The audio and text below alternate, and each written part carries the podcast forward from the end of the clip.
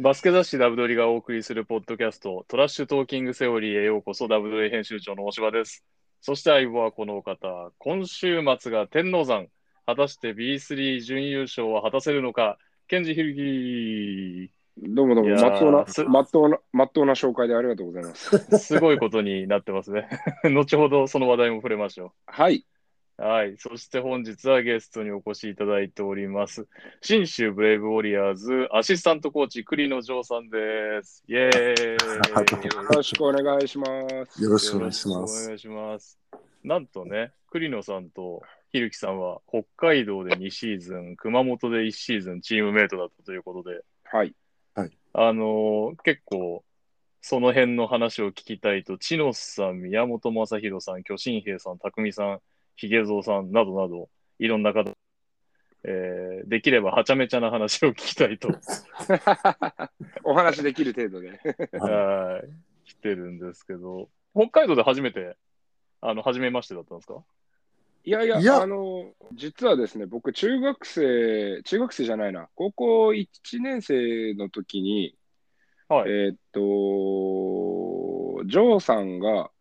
あの、まだ、えー JBL の OSC に所属していて、まあ、今でいうところのサンエンネオフェニックスなんですが、はい。に所属をしていて、あれはジョー君はルーキーシーズンですか？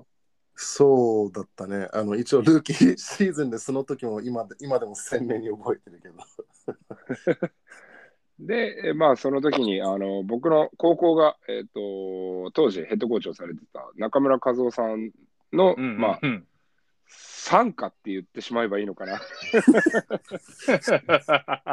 中村和夫参加。そうでまあ、あの、練習に行かせていただいて、えっ、と、まあ、はい高校生の、あの、高校のチームを呼んで練習試合をしたりとかっていうことをやるんですよ。なるほど。その、うん、フェニックスが。で、自分の体育館を持ってるしっていうのもあって、で、そこで、えっと、試合をさせてもらったときに、ジョー君と初めましてで、ジョー君がまだ、あの、飛び回って、ウィンドミルとか360とかやってる時代でしたね。そうそうそう。あの一応あのちょうど彼たちが合宿をしてたので、はい。あのまあカズさんが僕を呼んで、であのそうあのひるきあの君の方にこう自己紹介をしてちょっとなんか一言言いなさいって言って。でその時に僕があの、まあ、普通にあの優等あのこう優等生的なあの感じでみんな勉強頑張れよなっていうような話をしてたら、はい。が見事に無視してそうななんかちょっと悪そうなイメージだったんですけど。そんなことないでしょ。で僕ああダメだ。こんな真面目なこと言っても聞いてくれなさそうだなって思うところで、まあ、そこで、はい、で彼がまあどんどん進学してったと思うんですけど、はい、うんまあそっからそそれがだから2003年ぐらいですもんね。そうですね。で、まあ僕が高校卒業して、BJ リーグのトライアウト、僕実はアメリカの大学行く前に BJ リーグのトライアウトを受けていて、はい。で、そこの合同トライアウトが結構、まあその当時は大きなイベントだったんですよね。もう何百人も、えー、とトライアウトを受けおて、ードラフト何会議を百人すごいですね。はい。六六本木の、なんだっけベル、ベルファーレかなんかでして、クラブで。で、まあ、その時とかにもジョー君にはお会いしたりとかして、で、まあ、ジョー君は、えードラフト1位で大分に入団をして、みたいな時にも何何回かお話をさせていただいたえりー、なるほど。とかですね。うん、そっから時を経て、2011年ですか？北海道は。はいは、はいい。そこで、そこで、あの、尖っていった、まともな社会人になってたんですか？いやー、まだちょっと、あの、まあ、あの、あれですね、あの、落ち着きはありましたけど、まだ、はいあれですね、元気でしたね。元気って表現を使いました。元気まだ、まだかなり荒削りでした。それはでも、ジョー君も、まあ、荒削りは荒削りでしたよ。あの、僕、だから、えっと、ほ覚えてるのは JBL の1年目、僕らはまだレラカムイ北海道で、その時名前が。はいはい。で、えっと、ジョー君が三菱にいたんだよね、その時は。そうだね、あの一応 BJ, BJ で大分、アパッチ大分終わってから、まあ、はい、そうそう、それで三菱にあの、うん JBL 戻りをししましたね。ではいはいはいえっ、と、JBL で対戦はしたんだけれども、その時に、まあ、北海道が、えっ、と、勝っていた試合だったんですよ。はい。で、えっ、と、まあ、BJ の時は、すごくほら、えっ、と、インサイドの選手を、えっ、と、外国から呼んだりとかっていうのが多くて、4人も5人も、えっ、と、外国選手、外国籍選手がいるっていうところで、あんまり試合に出れないところから、まあ、JBL だとオンワンとかだったり。当時のルールが。なんで、まあ、ちょこっとは試合に出れてたんですけれども、あの当時、レラカムイが、えっと、その試合はたまたますごく、えーリードをしていて、まあ、最後の、はいい、わゆる、えーガベージタイムに僕が出場していて、はい。で、残り24秒を、えっと切った段階で、やっぱりそこをこう、紳士協定じゃないけど、暗黙の了解で、まあ、あのー不必要に攻めることはないっていう、まあ、これは今でも議論の的にたまになるお話ではあるんですけれども、で僕、当時、まあ、まだ経験も浅かったんですごいテンションも上がっちゃってて、はい。でベンチが、いやー、ストップ、ストップって言ってるのが僕が見えてなくて、はい。で、えっと、普通にレイアップに行ってしまって、はい。そしたらジョー君にあさっての方向から思いっきりラリアット食らって、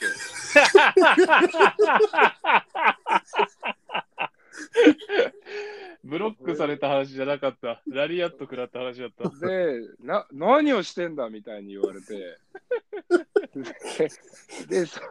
で俺も、は時間さ、やばい、気にしてなかった、これはいけないことをしてしまったみたいになって、あだかはいらすいませんって言ったら、いやいや、もうもうその時はあの多分気づいてなかったからしょうがないけど、まあ、気をつ気をつけなみたいな感じで、あのジョー ジョー君と当時ヘッドコーチだったアントニオ・ラングさんに言われて、っていうのは覚えてますね。あーやっぱアメリカのが厳しいんですか？そういう、その、そこら辺の暗黙のルール的なのは。多分そうですねう。んアメリカの、まあアメリカでも議論は続いてますよ。やっぱりあの世界どこでもそういった議論はありますけど、やっぱりアメリカはやっぱり、まあ、厳しいですね。えー、なるほど。はい、っていうのは覚えてますね。で、その後にあ、ーまあ、晴れてチームメイトになって。じゃあ結構あれっすか？ひるきさん的にはおっかないイメージだったんですか？栗野さんは。いや、どちらかというと、なんかやっぱ今バスケット界ってそんなに人数が多く、あのね、そんな何千人もいるわけではないから、はい。あの人数がこう限られてる中で、ハーフの人はもっともっと限られるじゃないですか。そうですね。はい。で、まあ、当時、僕とかジョー君とかが JBL でプレーしてた時は、そのそんなにバカほど今みたいにミックスの子が多かったわけではなくて、ううんん。うん、だから、で、やっぱ変な、変なって言ったらあれだけど、つながりはやっぱり感じるんですよ。そんなに接点がなくても、ハーフの子たち同士で。う。うんんそう、だから僕は、ジョー君はどちらかというと、ちょっとお兄ちゃん的な存在で、全然そんなに知らないんだけど、やっぱお兄ちゃん的な存在で、リスペクトをしてるっていうのはやっぱりあるんですよね。なるほど、なるほど。そうなの？あるあるある、全然あるあるある。初め初めて聞いたわ。いやいやいやいやいや、言ったことあるから。なるそうなんそし。て、晴れて北海道チームメイトになり、うんなりの、結構でも大大変だった時期ですよね。ほあなんかこの間うんテレビにも出たってお二人とも話もありましたけど。でも、あの1年目は割と整理しだしだしてる時期だったし、まあ、あとは、その、ロイブルさんが当時ヘッドコーチだったんですけれども、はい。あの、日本代表の、えっと、アンダーカテゴリーとかのヘッドコーチをされてたトースティン・ロイブルさん。で、はいえっと、トヨタであったりとかで、えっと、優勝経験もある方だったんですけど、そのまあ、うん。その方がかなり、こう、チームカルチャーであったりとか、あとは、もう細かい方だったので、そのクラブ側にも選手たちをこういう状況にしっかりしてくださいと、彼らが頑張れる状況にしてくださいっていうのをこういろいろ努力をされてた方だったので、まあ、うん。まあ、僕はレラカムイの時もいたので、そこに比べるとかなりこう整理はされていたというか、落ち着きを取り戻し始めている時期ではありましたね。ああ、なるほど、なるほど。うんそっか、そうだよな。その怒涛のレラカムイを経験してるんですもんね、ひるきさんは。そうですね。そうで僕もちょっとあの最初行った時も僕もあの、まあ、ちょっと贅沢をしてた選手だったかもしれないんであの非常にあのカルチャーショックをそういった経済的な面でああそうそうあの受けたのででもあの逆にあの、まあ、ひるき君が今言ったみたいにあの本当にロイブルコーチはあのあカルチャー作りだったりとかでそれとあの、ね、あのハードにプレーすることだけれどもその中でも彼の練習の中でもたまになんかちょっとな何この遊びのドリルみたいなものも入ってたりもしてたんですけれども、はあのもう本当にいいカルチャー作りもできてましたし、それとあの、まあ、自分の現役の中でも本当に好きなチームの一つなんですけど、やっぱりあの全選手や選手がやっぱりあのハングリーさも持ってましたし、でみんなそれぞれあの、まあ、いろんな目的は持ってたけれども、あの本当にそこをまあ一体となれたような、よく一体になれたチームだなっていうふうに思うところもあったので、あの非常にいいあの経験をさせてもらいましたね。い。えー新鮮でした。なる。あの、栗野さん、その前に JBL も BJ も言ってましたけど、BJ、要は、資金的には、あれですね、JBL のがあったんですよね、当時の状況としては。まあそうですね。あのそうですね。あのエベッサさんとかみたいにあのちょっとお金のある球団はあったんですけど、どうしても、サラリーキャップっていうものがあるので、あの他のね他の部分で例えば資金を使えたとしても選手に使えるお金にはやっぱり限りがあったので、うんはいはい、あのそうなんですよね。だから本当にあの特に日本人の選手で1000万稼ぐっていうことは本当に本当に難しかったと思うので、うんあの全然はいそこそこそあのその辺につきましては JBL とは違ったと思います。当時のサラリーキャップが8000万でしたっけ？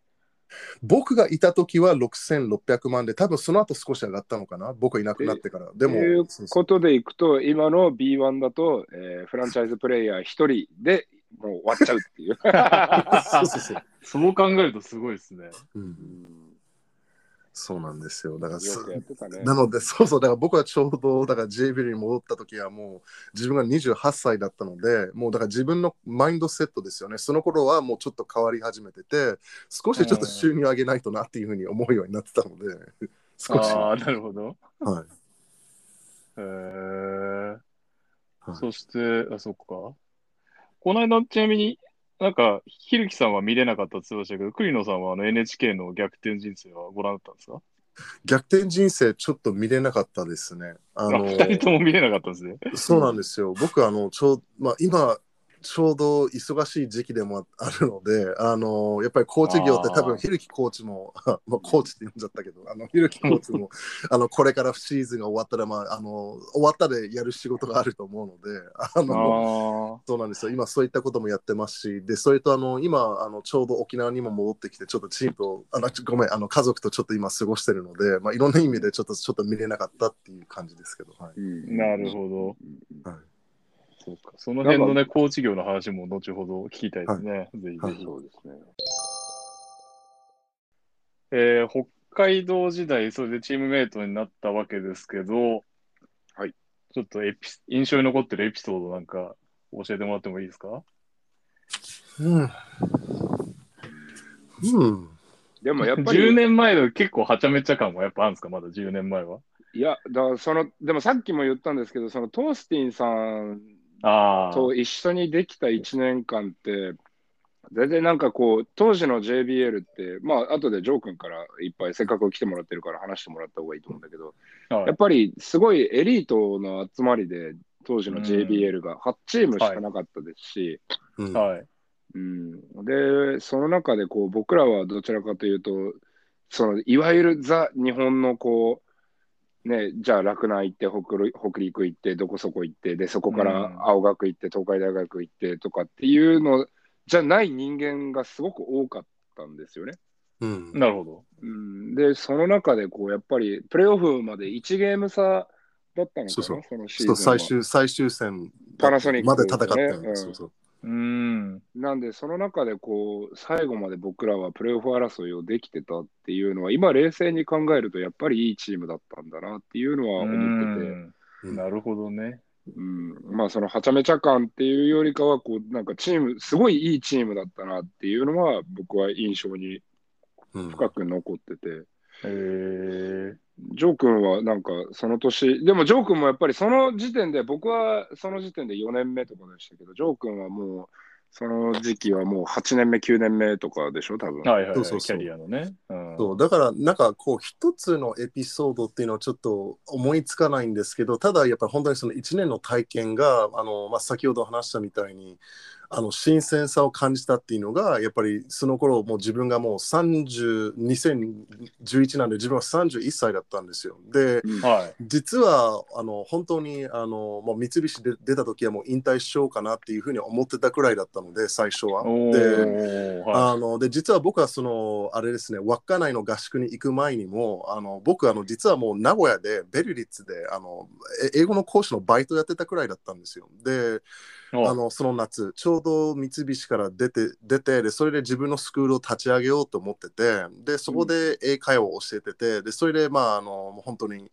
あのいろいろときっかけがあってあの、まあ、あの特にあのあれですねあの安倍智和君だったんですけれども、まあ、彼ともちょっと話をしてで彼とは、まあ、あの実はあのレジェンドで一緒にバスケもしてたくらいだったのでそういった関係もあって。なる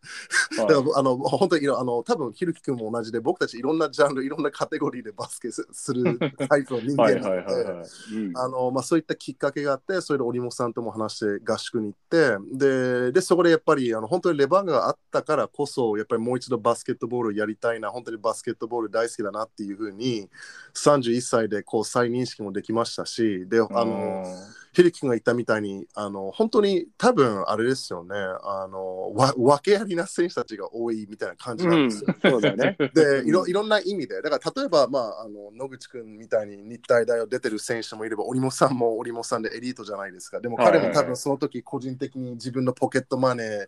を使いながらチームを再構築しようとしてるし、で、でね、あのベベ君はベベ君で、まあ、大東文化から出てますけど、今今のような大東文化じゃなかったと思いますし、で、でまあ、彼もやっぱりそのそのハングリーさを持ってたし、で、ね、あのしししと春人君だったりとか、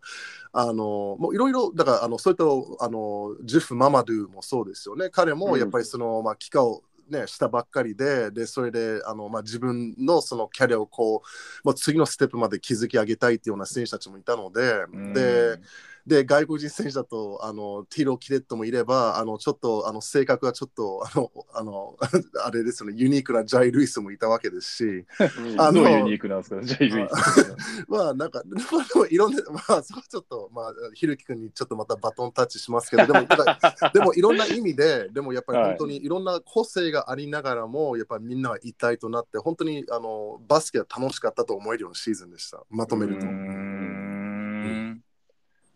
織茂さん、野口さん、桜井さん、ママドゥ、ルイスっていうスタメンだったんですね。そうですね。ううん。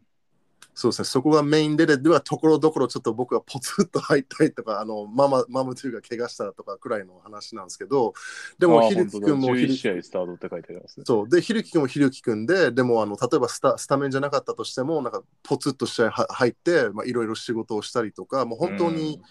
あのなんかでしかもなんかあんまり selfish さを感じないグループでもあったんですよ。やっぱなねあのその頃もう31歳になってやっぱいろんなチームでプレーしてたんですけどやっぱりこの選手からはちょっと selfish なところちょっと匂うなっていう選手も、まあ、いたりはしたんですけどああのねあのそれは言わなくてもやっぱり選手選手間でも多分そういった空気って多分感じられると思うのででもあの、はいあのあのトーステンコーチのグループではそれを一切感じなかったんですよねそう。ですね。ーなんか、それこそ今、ジョー君が言ったように、まあ、ジェフ・ママドゥが当時はまだ帰化をしたばっかりで、で、体もまだ動けてる時期だったから、うん。はあの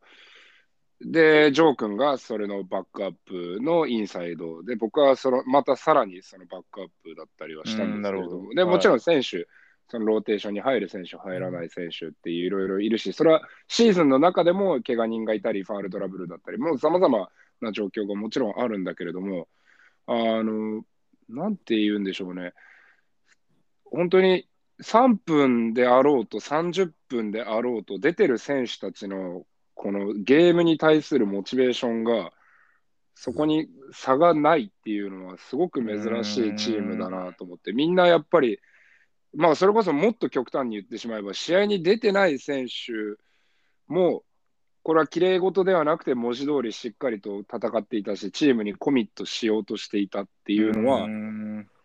本当に素晴らしいチームだったし、あの経験がやっぱりできていたから、まあ、今、僕がこうコーチングをしてる、おおこうひょんな流れでコーチをする流れになってますけど、コーチをしてますけど、今。はい。でも、やっぱり、そこをやっぱ選手たちにすごく伝えようとはしてますね。それが短かろうと長かろうと、自分、出ている限りは、プライドを持ってやっぱり望むのがプロフェッショナルだよねっていうのはすごくやっぱり伝えてはいますね。その経験があったからこそ何がどこどこからがやっぱりエゴを出しててどこからがそれをちゃんとサクリフイァイスしててチームにコミットしてるかっていうのを見分けられるようにもなりましたし。うん。なるほどね。それ、トーステンさんの要は教え方が良かったっていうことにつながってるんですか？まあ僕はそれもあれば、でも選手たちもそこも大いにあると思うんですよ。集め方、集め方って変だけど、うんチーム構成が良かったという。うんそうでねあのその当時の GM がそこまで考えたの考えたのか僕には分からないですけどでも、はい。なんか本当にその化学反応的になんかすごい良かったんですよね。だから本当に、うん。あの言って気持ち良かったんですよ。要するにあの経済的な待待遇の部分はちょっと辛かったんですけどでもなんかその練習をしたらしに行くこととかしんどいと思わなかったんですよね。だからあの、うん。ここ心地よかったんですよ練習。練習でもめっちゃきつかったよね。そうそうそうそう。でもそのきついけど、でもでも嫌いじゃない。だからなんかちょっと、ちょっとそうそうちょっと M になっちゃうみたいな感じなんですけど、でも、でもそれもそれで、でも気持ちよかったんですよね。うん なるほど。うんうん。あの練習自体は結構厳しくって、まあ、あのーかなり求められるものであったりとか、トースティンさんが納得するレベルっていうのは決して低いものではなかった。やっぱりまあ、あよ違うチームでも優勝していたりとか、ドイツでも結果を確か残してるはずだし、ーなるほど。だから、でも、その、どこまでやればしっかりとこうチームとして勝てるっていうのとか、あとはここの練習を頑張ったら、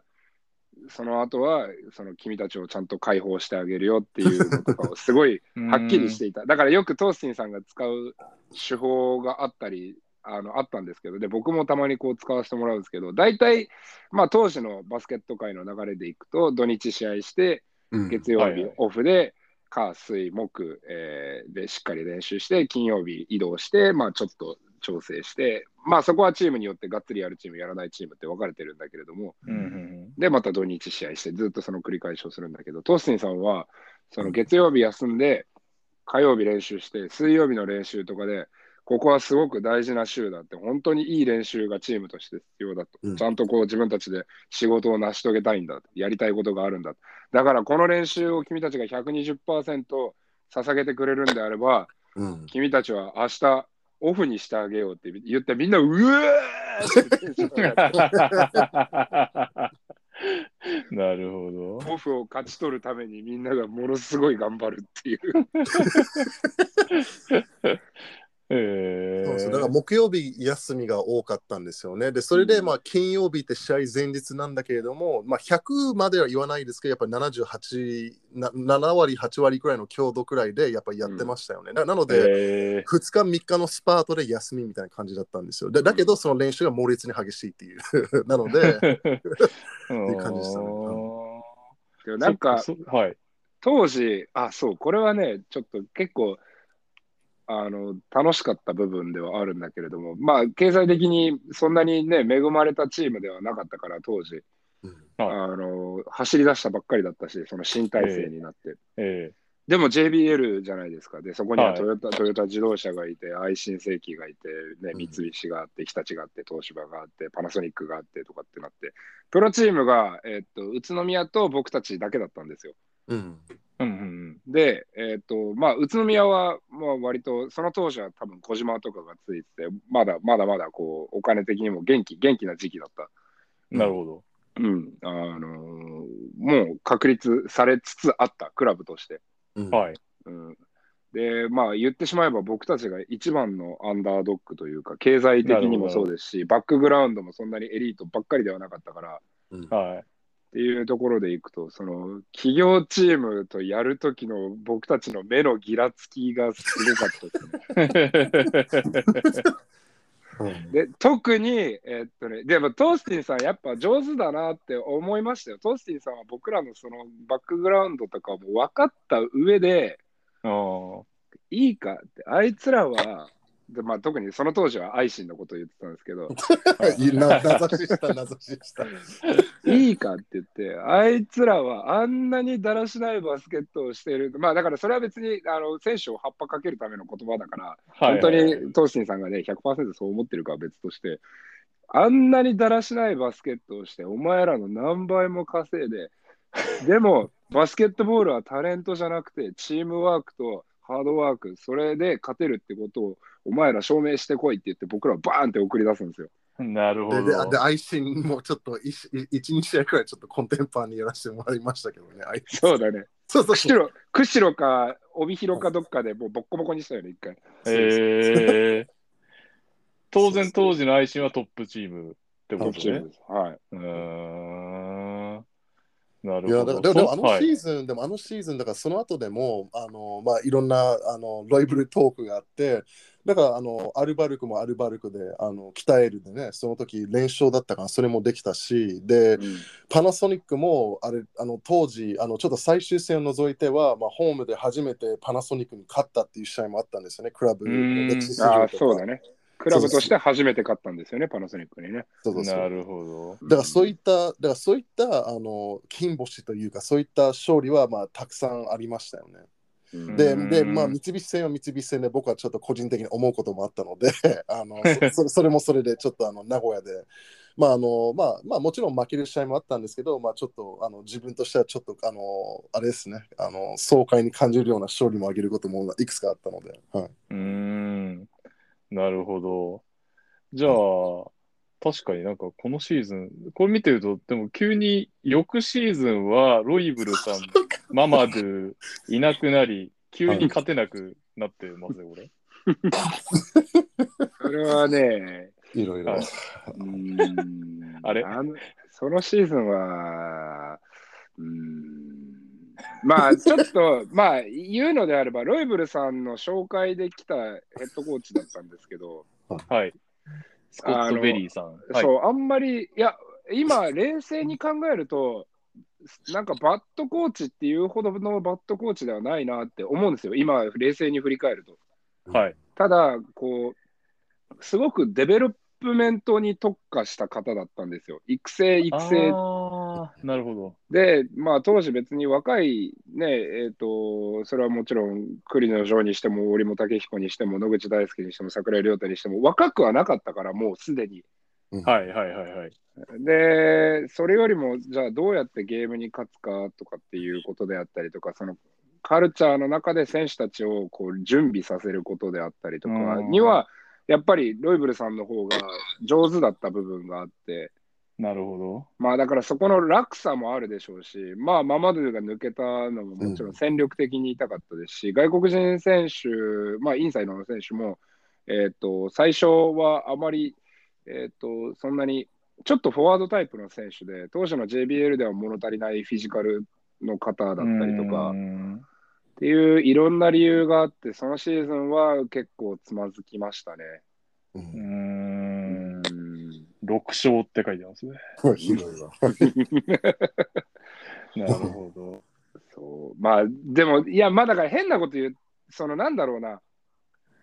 その前のシーズンのロイブルさんのシーズンが6勝でもおかしくないんですよ、正直。ああ。でも、それを、あのメンツで、しかもコーチングスタッフももうほぼロイブルさん一人で、うんで、チームのマネージメントはもう会社の社員がもうほぼ全特会な状態で、はい。ね、あのもう本当に右も左もわからないような赤ちゃんばっかりがフロント社内にいる状態なんですよ、本当に、はい。あの当時は。でそれそれがあって、だからマネージメントも、ね、できたばっかりで、選手たちももう本当にな残った選手ももちろんいますし、ジョー君みたいにこう移籍してきた選手もいるけれども、ギリギリで決まって、バタバタで合宿行って、じゃあシーズンインしてとかっていう中で、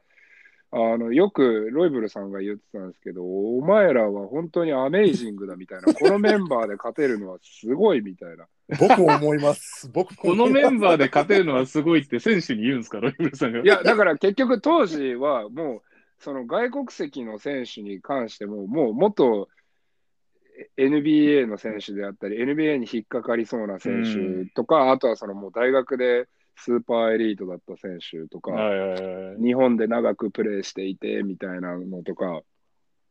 ばっかりな状態で、で、僕らはね、僕みたいなのもいれば、一回もうバスケをやめようとしてしてた人たちもいたりとか、うん。まあそれはジョー君にしても一回どうしようかな、引退しようかなって思ってたりもそうだし、あの3番手のポイントガードで、シシト春人っていうのがいたんですけれども、仙台高校から明治に行って、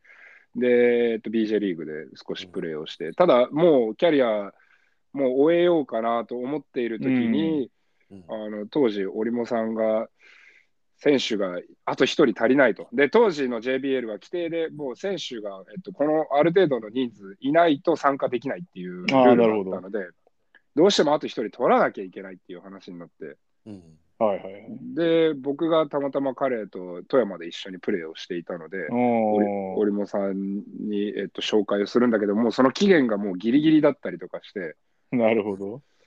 でどうどうしますかみたいな、練習一回来させますかって言って、いやいや、もうそんな暇はないと思うので、まあ、とりあえず一回 あの、昔の映像だけでも見せろっていう話になって、僕がそれを送って、で、えっと、もちろんトースティンさんと織茂さんが喋って、もう1日2日で多分決まって、すごっ。でその当時、シシトさんとかも、なんか急に決まったんだよねみたいな。そうだからまああそんなちょうど富山にいた時がキャリアのベストなんですね、この方、シシドさんは。そうですね。だからうんもう本当に、もうそんなか形でチーム作ってますよ。本当に。すごい奇跡だったんですね、じゃあ11、そう12シーズンのレバン。あのシーズンは本当によくぞあそこまで持ってったなっていう、うーんそれこそプレーオフに出ていたらもう永遠にレバンガの歴史で語り継がれるんじゃないかレベルの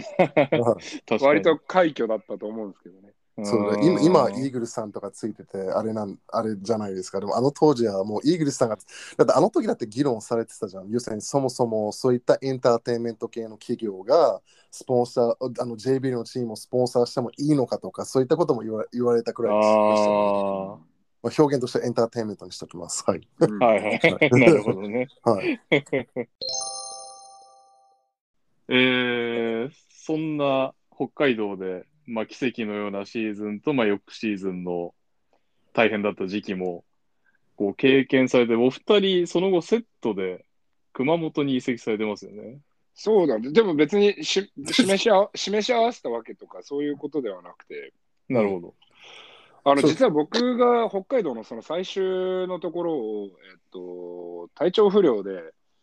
最後シーズンをドロップアウトしてるというか、残り1ヶ月ぐらい残して多分やめてるんですよ。あ、そうなんですね。うんえーちょっとだいぶ昔の話だからうろ覚えなんだけれども、えで、で、まあ次のチームどうしようかっていうことになって、まあ2人とも、あの、なぜか不思議な縁で熊本で一緒になるっていう。え そうそうこれ、そう。熊本も、はもうまさに立ち上げですよね。熊本はウルトラ大変でしたね、もメ メガウルトラハイパー。う。はい。今までこそはい熊本ボルターズって言ったら、まあ全あの地上波のテレビの影響もあってね、皆さん知ってる方も多いでしょうし、うんね、それこそあの昇格争いを何年も繰り広げてたチームとして、ねはいはいはい、皆さん記憶に新しいことだと思いますけれども、もう当時はやっぱり出来たてほやほや、うん。それこそさっき言った右も左もわからないのかける2かける3ぐらいで、本当に？うんうんもうそうですね。まあ僕も、はい僕もびっくりしたんですよ。僕もとりあえず契約をして、熊本にいたら、あ、ひるきがいるみたいな感じでしたよね。うんそうだね。おおおうみたいな感じでしたけど、はい、うん。大変でしたね。あのだから僕の現役逆にあのそういった新規チームが多くてですね。うん。そうなんですよ。なるほど。そう、大分が、B、BJ 初めてでしたし、で、北海道は再生。で、あので熊本新規。でその後広島も新規だったんでだからそういうそういうのが多かったですね。でもうん。熊本は熊本でちょっと格別に 格別に大変でしたね、はい。ちょっと大変だったエピソードあります？いやー言えるのかな？熊本、まあ選手たちもやっぱり結構経験がない選手とかも多かったりして、経験がないコーチもそうでしたし、はい。コーチがそもそも僕と同じ、えー、と年齢のコーチのアメリカ人のコーチで、はいはいはい。あので D リーグ、えっと、当時の D リーグかなんかでコーチをしていたりとか、あーあとはね中中国でアシスタントをしていたりとか、そういう方だったんですけれども、まあ、何しろ結構パッションが強いやつではあったんだけれども、若いから、うんはい。私生活の部分とかをこううまく隠せなかった、選手に。うんああ、ああ、ああ。だから、まあ、で、人間だから別に飲みに行くこともあるだろうし、女の子と遊ぶことも全然あるっていうのは、もちろんそんなことはもう今、僕もジョー君も大島さんも大人だから、それはヘッドコーチといえど人間だよなっていうのはあるんだけれども、ただ、その、上手に隠すっていうことが全くできない子だったから、はいはいはいはい。で、まあ、ベテランの選手とかも様々こういる中で、やっぱりこう彼に対するフラストレーションというか、不信感であったりとか、うんあうん、っていうのもあったりして、まあ、うん、そう、経験のなさはやっぱありましたね。まあ、こうそのコーチもそうだし、選手とかもやっぱ、なんか飲んで遅刻してくるやつはいるわ、ね、あ。怪我して入院してるのに、脱走してバレてチームから罰金食らうやついるわとか。ああ、それこそね、その、そ天皇さんが頑張って作ったカルチャーみたいなのができなかったっていうことですね。そう。だって天皇杯出たくない外国籍選手もいたからね。出たくなくてアメリカ帰っちゃうわっていう。ややつもいましたし。すごい。ででで、まあ、やっぱりその,、まあ、いその当時のヘッドコーチさんも今今でも僕ちょっとたまに連絡はと取って彼は今ボストン・セルティックスの組織の中にいるんですけど、ええあのでもやっぱり彼はやっぱ多分今ひるきこあの君が言ったみたいに当時やっぱり若かったのかなと思ってでやろうとしてることも実はなんか今の B リーグのバスケにすごい近いようなことはしようとしてたんですよね。ピックアンドロール系のバスケででリフトポジションにいてで、まあ、動きは、まああのまああのね、ひ一昔前のバスケよりは、まあ、やっぱりちょっともうちょっとあのふあのちょっとフリーズしてちょっと止まってでピックアンドロールでプレーを作らせるっていうようなバスケはしようとしてたんですよ。うんでなるほど。ただ多分そこをうまくもうちょっとうまく説明してればやっぱりあの他のベテランの選手たちも受け入れやすかったかもしれないしでそれとあの実は多分 JBL、NBL 系では初めてアナリティクスのこともすごい気にしてた方なんですよ、プラスマイナスとか。だけど、そうねだけどそれもうまく多分あの説明しきれてなかったのかなっていう感じなんです。なので、やろうとしてることはすごい現代的だったんですけど、多分やっぱりコーチ業ってやっぱりそれをやっぱり選手たちに納得させるというか、そあのさせることもすごい重要なので、そこそこそあのその当時はそこは未熟だったのかなっていうふうに思いましたね。そうだね。ね。あのディフェンスとかもやっぱあのネクストディフェンダーがディナイじゃなくてオープンスタンスで、うん。えっと、タグしていったりとかも僕はあの年に初めて知りましたもん。うんんあの当時まだ JBL とかはもうガッチガチにディナイするみたいなの結構まだまだ残ってて、はいはいはいはいはい。であのオープンスタンスからちょっとスタントしてみたりとかなんだったりとかっていうのは僕は結構あそこで初めて知って。ただまあまあ、ジョー君が言うように、やっぱりそれを選手に落とし込むであったりとか、選手にコミットしてもらううん。説得材料っていうか、そのマインドであったり、言葉であったりが足りなかったのは、ってあるよね。でなるほどねだぼ僕もそう思うよ。だから結局、だってその当時が2013、14くらいだから、うん。やっぱり日本でそんなことやってるチームほとんどなかったし、うん今だったらそれ当たり前になってるんですけど、うんねただ残念ながらそれをそれをうまく落とし込むことができなかったっていうことなんですよねプラスマイナスの批判はすごかったね。選手たちの。だから要するに出てる時間帯にプラスマイナス。で、それをはい1試合だけで見ると、それは実はそんなに参考になるデータではないんだけれども、うんじゃあ10試合、20試合、30試合ってなった時に、はあのやっぱりそこに傾向は絶対現れるんですよ。この選手が出てるときに、そのチームとしてプラスになってる、マイナスになってる、うんもしくはその、えー、とチームのローテーションの組み合わせ、い。はいフ。ァーストファーストユニット、セカンドユニットとかっていうのを、結構その方はそういうのを考えてやられてた方だったんですけど、うんやっぱ選手にはあまり何そそもそも何それみたいな感じだったから、うん。そっか。なるほどね。先取りしすぎてもやっぱり結構うまくいかないもんなんですね。まあ、うまく説明しないと、そうそうそう。そうだね。ん。結構、あれですよね、いろんなコーチを経験されて、今、お二人ともコーチ業をやられてるってことで、はい気に、気をつけてることってな、な、何なんです？か結構いろんな、なんか今聞いてるだけでも、めちゃくちゃいろんな必要な能力ありますよね、コーチ。説得力もそうだし。まあ、ただから僕僕自分はあの多分バスケットなバスケットボールも、まあ、あったりはするんですけどでも結はい局バスケはバスケだと思うこともあるんですよ。結局あの、まあ、ピックアンドロールでディフェンスを収縮させるかポストで収縮させるか、まあ、その時のあの選手であの中心選手とか脅威になるような選手を中心にバスケをすればいいと思ってるだけなんですけど、はい。やっぱりあの物事をうまく落とし込んで説明することだったりとか、あの選手たちのモチベーションをどう引き上げるかですよね。うんでそういったこともすごい大事だと思うんですよ。でなのでで特にレバンガみたいなチームを経験してしまうと分け合いでもそれなりに戦えるっていうことも、まあ、実証済みなので。うん。あのそうだから必ずしも、まあ、もちろんあのタレントを揃えることができればそこはもちろん理想なんですけれどもでもはい。結局 EQ ですよね、エモーショナル IQ な部分じゃないですか、そういったところをやっぱりちゃんと見分ける力も必要だしでその子たちの EQ を高めることも大事なのかなって思ったりします。で、うんあので先ほどあのたいろいろなコーチの話をしましたけど熊本ではお俺俺たち本当にあの1週間2週間のスパンでいろいろなコーチを経験したっていうのもちょっとあったので。そその方が途中でカットされたってことですか？その、そうです、そうです。なるほど、なるほど。で、えっとまあその代行になる方も、その後すぐややめてしまったっていう出来事もあったので、えっとねなるほど、まあこれぐらいはもう喋ってもいいんじゃないかなと思うんだけど、えっとね、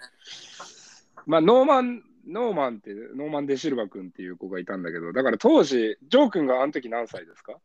僕はその時当時33歳だったかな。っていうことは、僕は5個下だから28。うん。ってことははい。ノーマン、ノーマンも28。わかうん。で、ノーマンが多分試合の前日かなんかにクラブで遊んでんのを、Facebook かなんかに載せられちゃって、当時っぽい、当時っぽい見つかり方。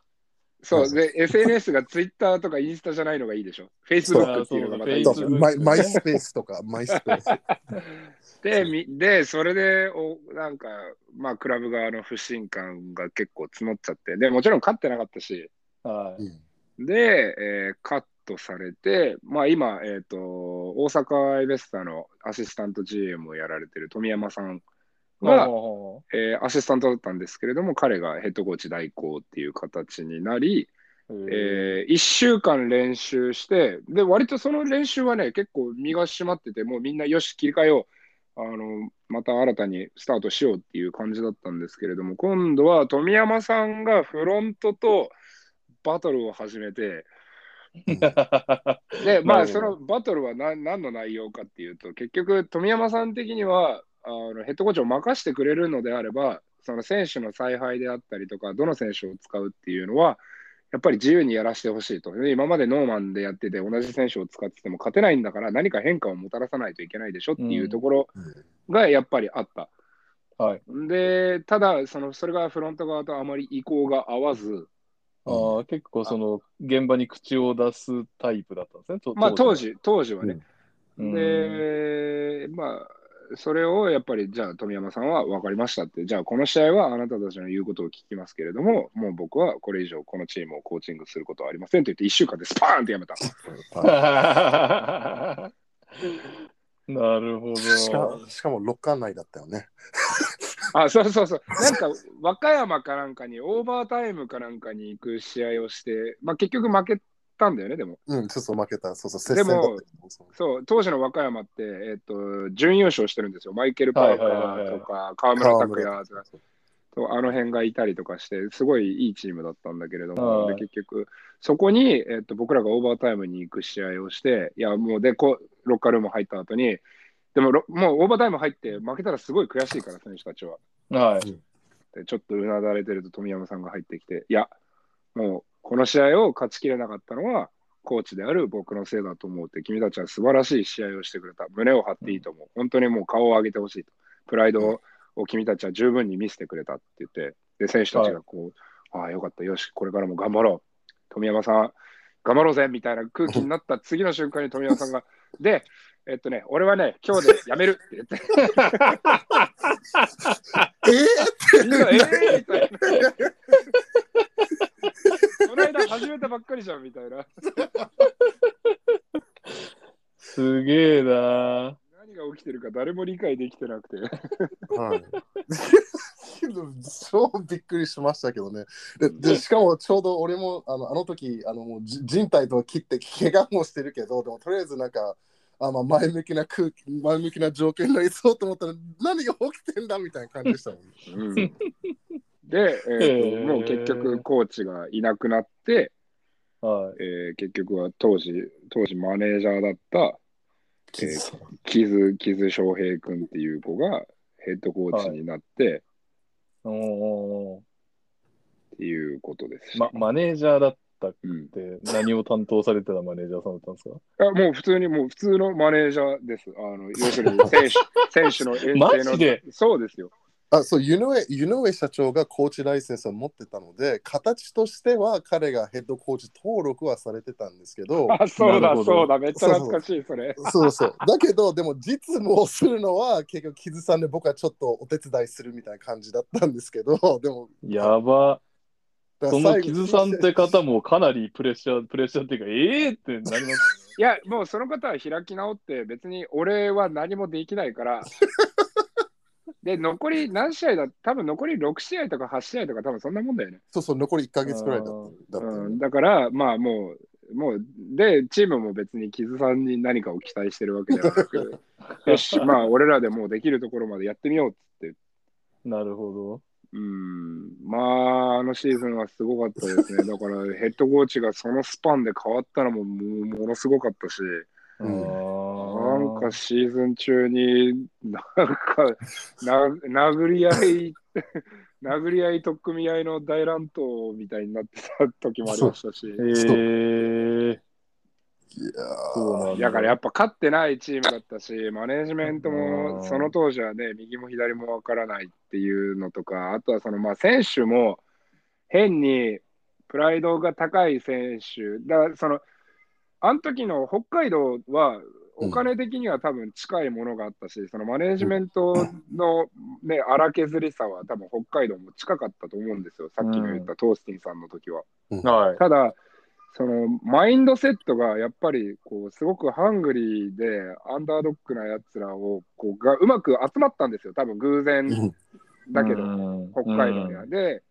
かたやその熊本はそうではなくて、こう割と用意されたものうんがあるのが当たり前であったりとか、あー。そもそも、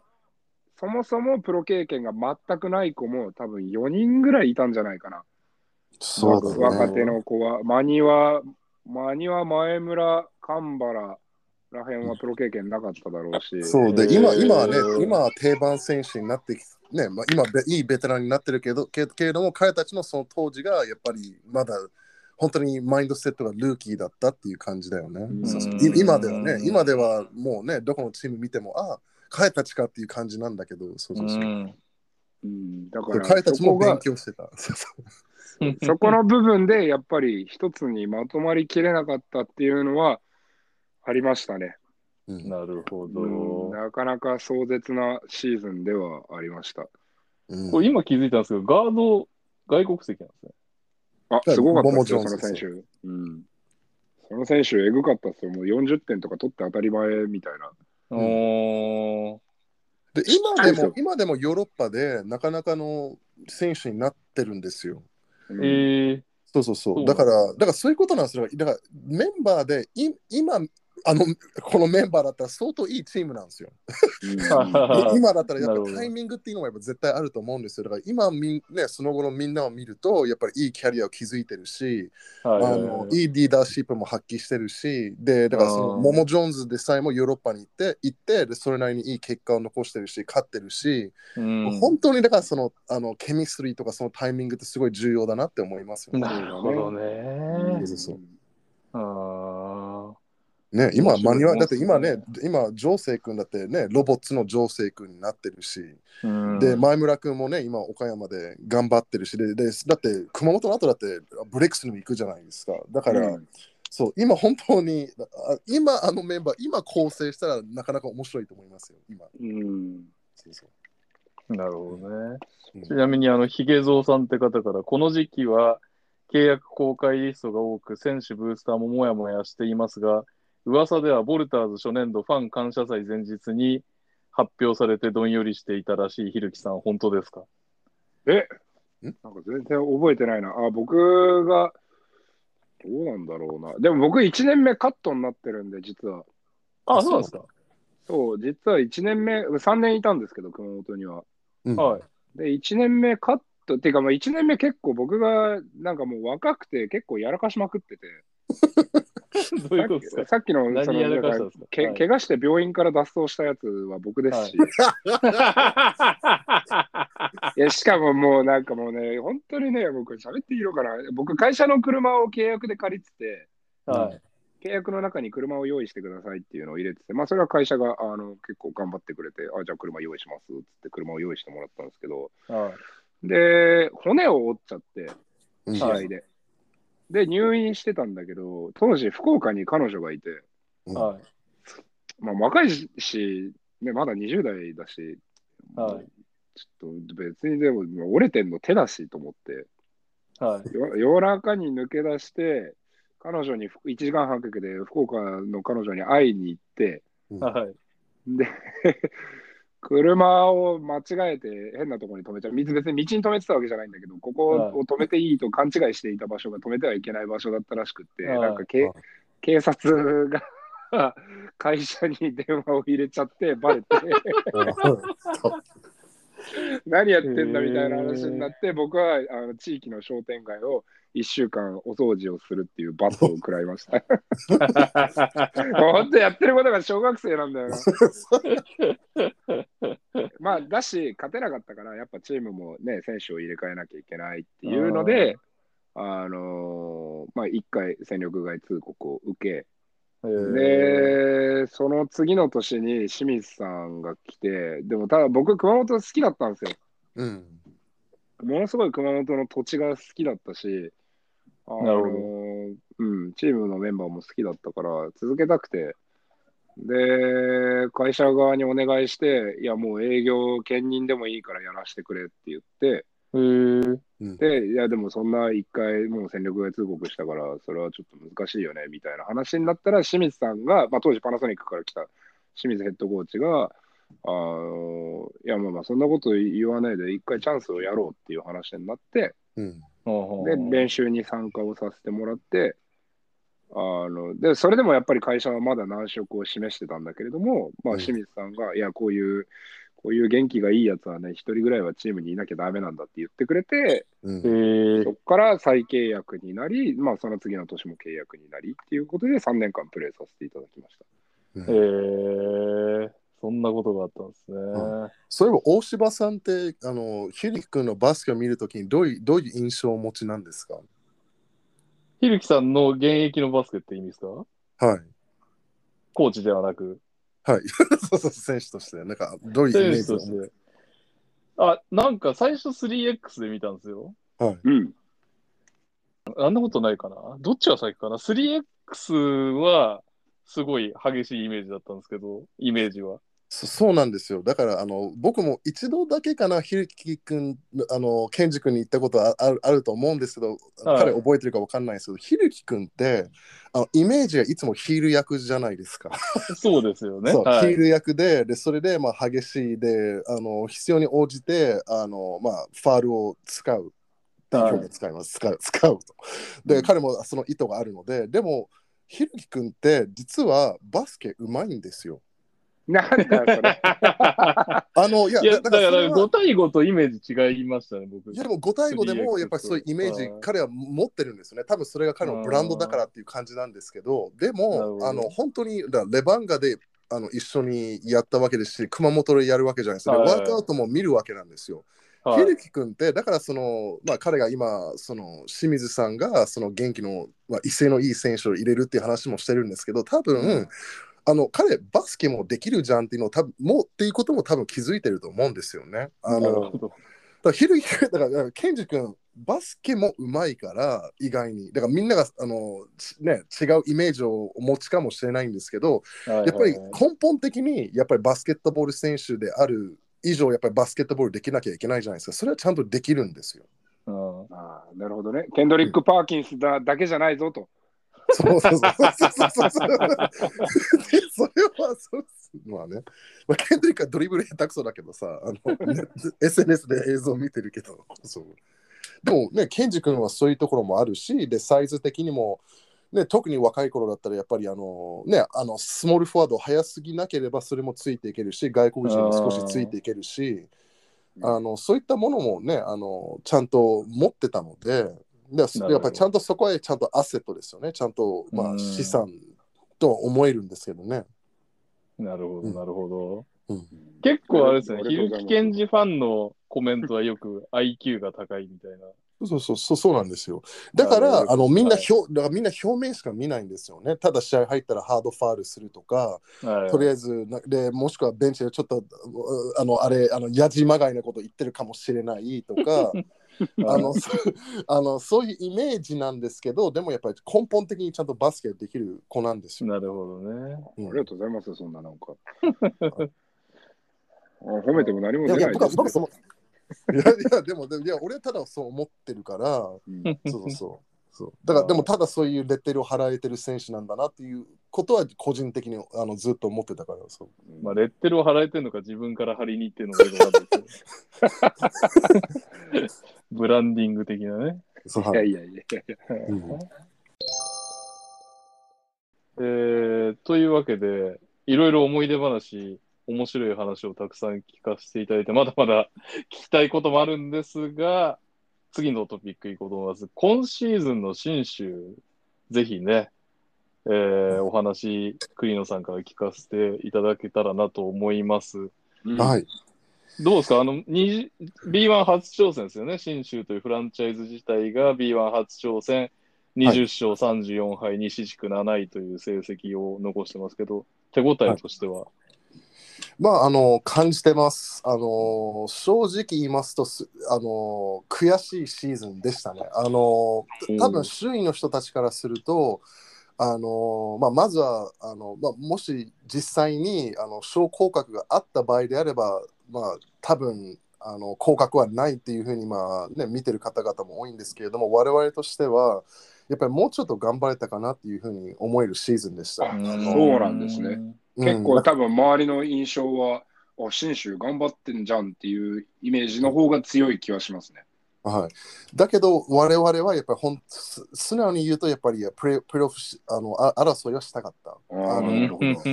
あの素直に言うと。で、あのまあ、まあ、どこのチームも、まあ、同じ条件なんですけれども、一応ね、シーズン始まった頃には外国籍選外国籍選手たちがこう集まらない状況があったじゃないですか。うんありましたね。そうそうそう、だから我々もまあ似たような形で、あのまあ、外国人選手選手たちが揃わない状況もあったし、でそれででうちのヤン・ジェミン君も、まあ、9月、もう本当に開幕2週間前くらいにしか合流できない状況があって、で開幕した時もジョシュ・ホーキンソンしかいなかったと。いなかったですね。うんはい、でそこでまあ6連敗をしておきしてしまいで、まあ、ちょっと悔しかったんですけれどもでもあのちょうどあのママケニー選手とあのマーシャル選手がまあ合流してからはあの、まあね、ないくつかちょっと勝利を挙げることもできましたしで、ね、あのこうミニ連勝ですよね。2連勝ちょびっとしたりとかあの同じ相手と相手には対してはそれはできなかったんですけれども、まあ、うん。あの例えばじゃあ、ある節のその2試合目で、その翌節の1試合目とか、そこで、だから僕はちょっとこれミニ連勝って呼んでるんですけど、うん。それをすることはまあできてたのでで、その時もちょうどあの順位表を見ると、我々もちょうど真ん中くらいだったじゃないですか。なので、うん。なので7位っていうよりはまあこう4位、5位争いをしてたので、あのちょうど我々もここはチャンスだなっていうふうに思ってたので、そこを狙っていったんですけど、やっぱり後半戦に入った時にまあもちろん怪我人もありましたし、で多分相手もまあ我々がまあやるバスケもねわあのまあ、分かるようにもなってきてたと思うので、まあ、そういった面で、まああのまあ、勝ち越せなかったっていうのが、まあ、今ちょっと悔いが残るところなんですけれども、でも、あのでもでもやっぱりあの最終的に見て、まああのまあ、ここまで戦えたことは、まああのまあ、ひ一つ、まあ、結果を残せたと思うので、ただやっぱりプロファー争いをしたかったっていうのが、まあ、本音です。ううんん、なるほど。うんなかなか苦労はされているイメージはありましたけれども、まあえっと、じゃあちょうど連勝の話が出たんで、はいあのーまあ今のレギュレーション、B リーグのレギュレーションだと、まあ水曜日の試合を除いては、土曜日、日曜日と連続して戦わなければいけない。それはまあ B1、B2、B3 すべて一緒だと思うんですけれども、はいあのそこの同じ相手に対してこう2連勝する難しさとかっていうのをちょっとお話ししたいなと思って。うん、いや、あの今今言ったみたいに非常にまあ難しいことだ,、うんだと思います。でもちろんやっぱ相手もスカウティングをするわけなので、うんやっぱりそのうんよくあの翌日あのやっぱりあの、まあ、違う戦略を練ってくることもありますし、うんでもあの一番やっぱり我々が B2 と比較した比較するとやっぱ感じたのがやっぱり intensity。やっぱり翌日はもう intensity、インテンシティがもう本当にもうものすごいので、まあ、そもそもやっぱりあの、ね、フィジカルさとかその強度が違うのに、うん。やっぱ2日になった時にそのやっぱ相手がやっぱ激しくこう攻めてくるのでそこはまああのしんどかったと思いますしでそれが終わった後に今話したみたいにこう水曜のゲームがこう待ってるわけじゃないですか。なので、うその日曜の試合が終わったらえもうすぐ水曜日に試合があるということなのでやっぱりスタッフとしてもあの選手を休ませるべきなのかとかあの休ませないのかっていうこともすごいあの、まあ、気になるところだったので、そうんあのだから練習を調整しながらやっぱその次の相手の準備をしなければいけないっていうこともすごいしんどかったですよね。なので日曜日が終わった後にじゃあ水曜日勝てるかっていうとそれもそう、まあ、それは容易ではない。うん。あのやっぱりで特に我々の場合はあの初めての B1 挑戦なのでやっぱ対戦したことない相手もこうやって出てくるわけじゃないですか。うん。うん。なので、やっぱりそこ、なので、まあ、コーチ陣としては映像を見てスカウティングはしてしてるけれども、やっぱり選手たちはそれそれを肌で感じられないので、うん。それを再現することが難しくて、やっぱりあの、うん。そこで、まあ、勝てる試合もあれば、落とす試合もありましたよね。うん。やっぱりスカウティングは、で特に本当にしないと、あの本当に相手によってはプレイセット40個持ってるチームとかもあるので、うんで、で我々は極力あの、まあ、できる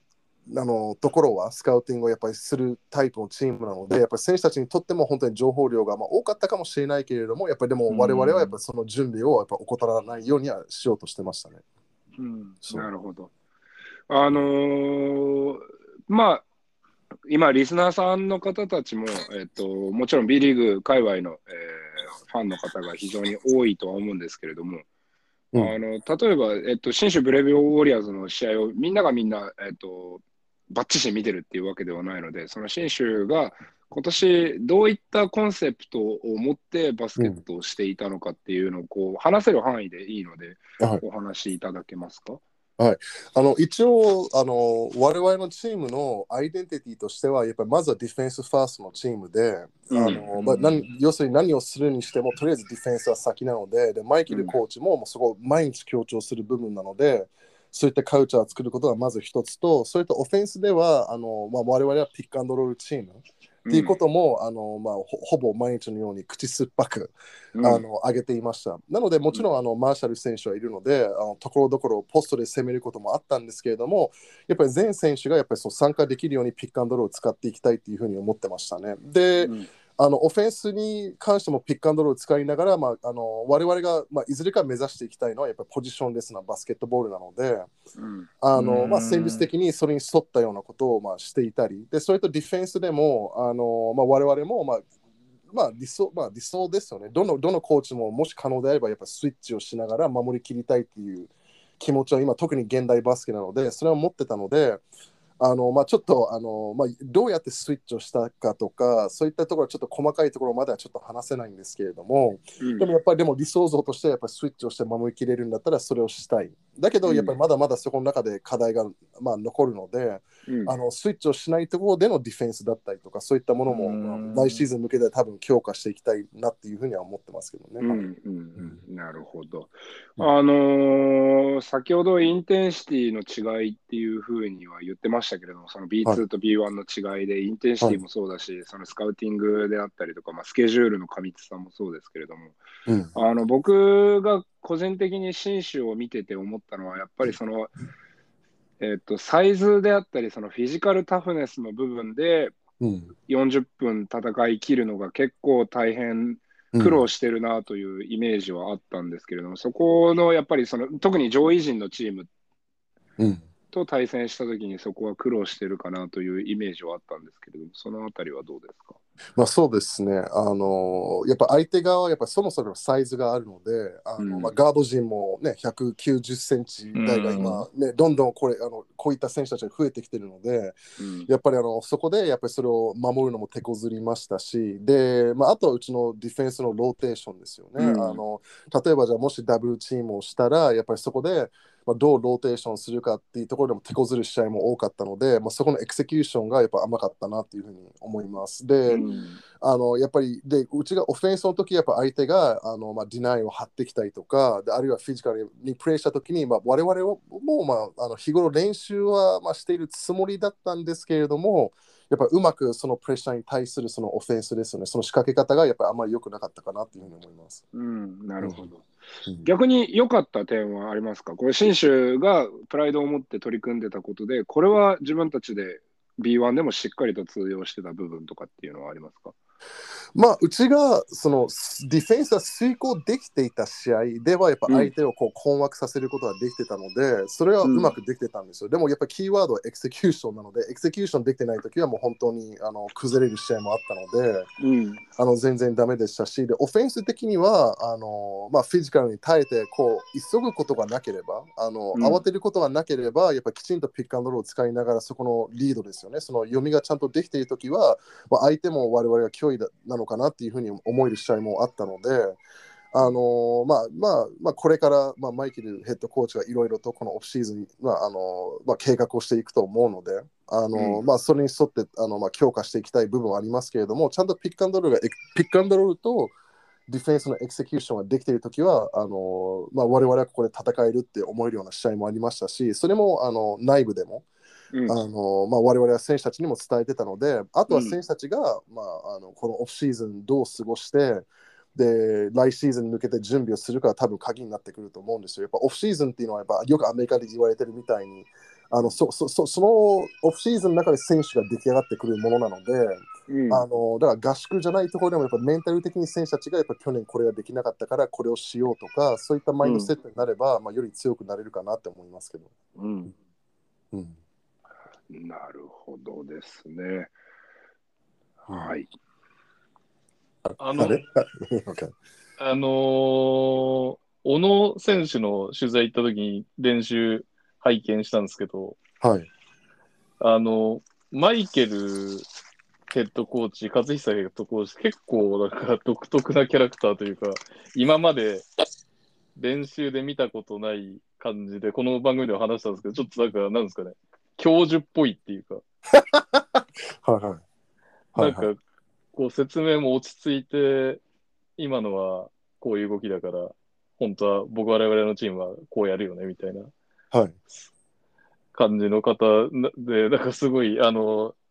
選手たちも生生徒じゃないけど、あ、そうかみたいな感じですごい一生懸命、なんかこう、一生懸命練習するっていうよりも一生懸命こう、なんかちょっと学ぶみたいな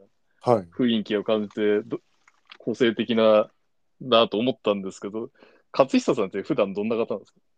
いや、多分あの、まあ、大柴さんが練習に来た日も、あの、はい、まあ、あの、お会いしたので、あの、マイケルコーチは多分そのままだと思います。あのまんまあのはい、で、あの、で、あの、すごい勉強熱心なコーチなんですよ。なので、あの、自分が選手だった時代、島根でご一緒させてさせていただいて、でもうその時からもうすごいやっぱ勉強熱心な方で、うん。であのもう島根ににいた頃は、まあ、あのジョイフルってファミレスがあるんですけれども、もう本当に ジョイフルにもう毎日、あれじゃないですか、もう練習の時間以外はもうそこにもうずっと立てこもって映像を見たりとか、そういったことをしてたので、すごいあのこう、まあ、だからインテリジェンスですよね、そういった姿勢がたくもうもうがあるコーチなので、もうとりあえず映像を見る、でそれで選手たちにやっぱそこを細かく丁寧に説明する。うん。なので、まあ、先ほど肌先ほど使ったあの表現のエクセキューション、遂行の部分なんですけれども、そそこをすごい強調するコーチなんですよ。なので、うんだからかだから彼の場合はあの、まあ、僕はよくあの周りのバスケ関係者にもいるんですけれどもあのあまり好きはないと思うんですよ。もう彼はもうた相当研究するのでで僕もあのスカウティングをさせていただくこともあるんですけれども、はいもう本当に僕が及ばないところをもうすぐもう言いますよね。でしかもあのおそらく僕がスカウティングしているのに僕より映像を見てる可能性高いです。あのあのなるほどあ相手のスカウティング映像を作ってて、で彼の方が逆に、えジョー、骨らら骨らら骨らら、これ入ってないの？これ骨らら骨ららで、おおおおなんか俺より見てるみたいな感じで、すごいすごいので、うんあのまあ、そこあのもう本当にもう自分の頭が上がらないですよね。あのはい、だから宿題はもうすごいしている。だから相手がしそうなことも多分それなりに知ってるからこそ、やっぱり我々が、まあ、よりよく遂行できなければいけないなって思うことばかりでしたね。なるほどね。で、あの、遂行っていう言葉ですけど、あれですよね。なんとなく、信州さんのバスケ、こう、難しそうみたいなイメージってあると思うんですけど、はいこう、選手側は、もうやっぱり、こう、ついていくのに必死みたいな感じはあったんですか？まあは。そうですね。なんかあのうちのバスケってシンプルかつあの難しいっていう印象ですね。僕個人としては。なので、なるほど、はいあ。のたそのなんかたくさんこう複雑なアクションをたくさん入れてるわけではないんですけど、でも守りにくいアクションであったりとかするんですよね。だシンプルだけど守りにくい。でそれとあのやっぱり読みが多いんですよ。なのであのその一つのアクションに関してやっぱりどどういう読みをするのかっていうのがたくさんあってでも根本的にマイケルコーチがやっぱり教えようとするしていることがあのプレーセットがうんぬんっていうよりはやっぱバどうやってバスケをするかをすごい強調してるのであのうんただただ素直にあの、まあ、草バスケでやるようなことでもんなこともやっぱ含まれてますよね。やっぱりいつカットするのかとか。はいあの相手がこんなことをしたらこれだよねっていうことなのでだからシンだからシンプルかつ難しいだけどでも本当にやっぱりば、まあ、我々バスケットボール人間なのでやっぱり彼の会話を聞いてたらあそうだよねっていうただたただ気づくところばかりばかりですよ。ああ、なるほどね。うん、そうだよねでそれをただシステム化しているわけですよね。あーうんそうなんですよ。だから話を聞くと、そうだよね っていうところで終わるんですよ。ただやっぱり、でもやっぱり、まあ、試合の流れでやっぱりバスケットボールって展開が早いので、はいはいはいまあ、いろいろあるということであれなんですけど、でもやっぱりマイケルコーチが説明すると、やっぱりただ、まあ、新しい発見もあれば、でもやっぱりただ、リマインドされることも多いと思いうます。うんなるほど。なるほどね。はいということで、まあ、あの、もちろん今年できた課題であったりとか、まあ、1年目にぶつかった壁であったりとか、自分たちに足りない部分っていうのが、えーもちろん出てきたと思いますけれども、じゃあ来年、えっ、と、新州が B1 で、えーこういう姿になっていたい、もしくはなっていてほしいという、えー思いなどがあれば、少しお話しいただけますか？はい。あのまあ、チームのモットーとしてはあの日々成長がキーワードなのであの、まあ、もちろんあの、まあ、上を目指していきたいという気持ちもありますしでマイケルコーチもあの、まあ、それがねいつなのかそれがまあ早いのか来年なのかまあ数年後なのかちょっとわからないんですけれどもやっぱ日本一のチームになるためにやっぱチーム作りをしているのでうん。あの日々成長しながらあの、まあ、プロセスを大事にしていきたいなっていうふうには思ってます。で、まあ、僕個人からすればやっぱりもちろん戦うからには、まあ、あのひるき君もよく知ってるけど僕そういったところやっぱファイトがあるのであの、まあやるからにはにはやっぱもちろんその日本一しか考えていない。だけど、うん。やっぱりでもあの先を見てしまうと足をすくわれてしまうのであのとりあえず一日一日のプロセスさえプロセスさえ踏んでればうんあのまあ、来シーズンもやっぱり、まあ、今シーズンは、まあ、僕はさっき悔しかったみたいにやっぱプレーオフそもそもプレーオフ争いができるはずのチームなのでうん。あのやっぱりそれはあとは実行するのみだけだと思います。やっぱりそれをしないと、やっぱりあのあのどこのチームも思うことは同じだと思うので、うん。あのまあ我々はそのポテンシャルがあるっていうことはやっぱりその昨シーズンやっぱところどころ見せられたと思うのでそれをやっぱりちゃんとあのこう継続的にできるようにしたいですよね。やっぱコンシステントにしたいですね。はい。ということで、まあ来年はぜひプレーオフ争い、そしてプレーオフから上位陣を荒らしていって優勝、えーぜひ目指していただきたいですね。僕はあの個人的にはすごく信州はあの若い選手もたくさんいますし、あのクラブとしてもこうまだまだこうじゃあ日本でトップのトップっていうところをこう争い始めたばっかりのクラブだと思うので、うんうんうん、あの非常に応援はしているので、今後の活躍に期待をしています。恐縮です。ひるきさんに言ってもらえると恐縮です。いやいや、何をおっしゃいますか。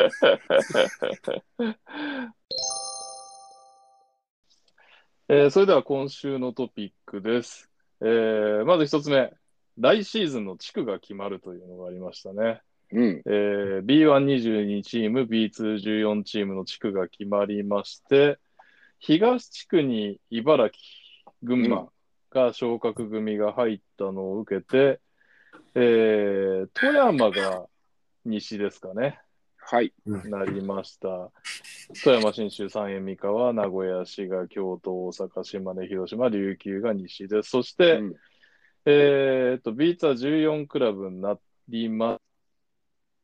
FE 名古屋が東地区に来ましたね。青森、仙台、山形、福島、越谷、Z、FE 名古屋。うんで、西が西宮、奈良、香川、愛媛、福岡、佐賀、熊本という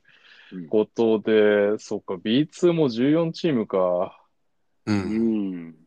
まさに来年上がらないとって、どのチームも思うでしょうね、ちょっと。でもひでも B2 東は激戦区ですよね。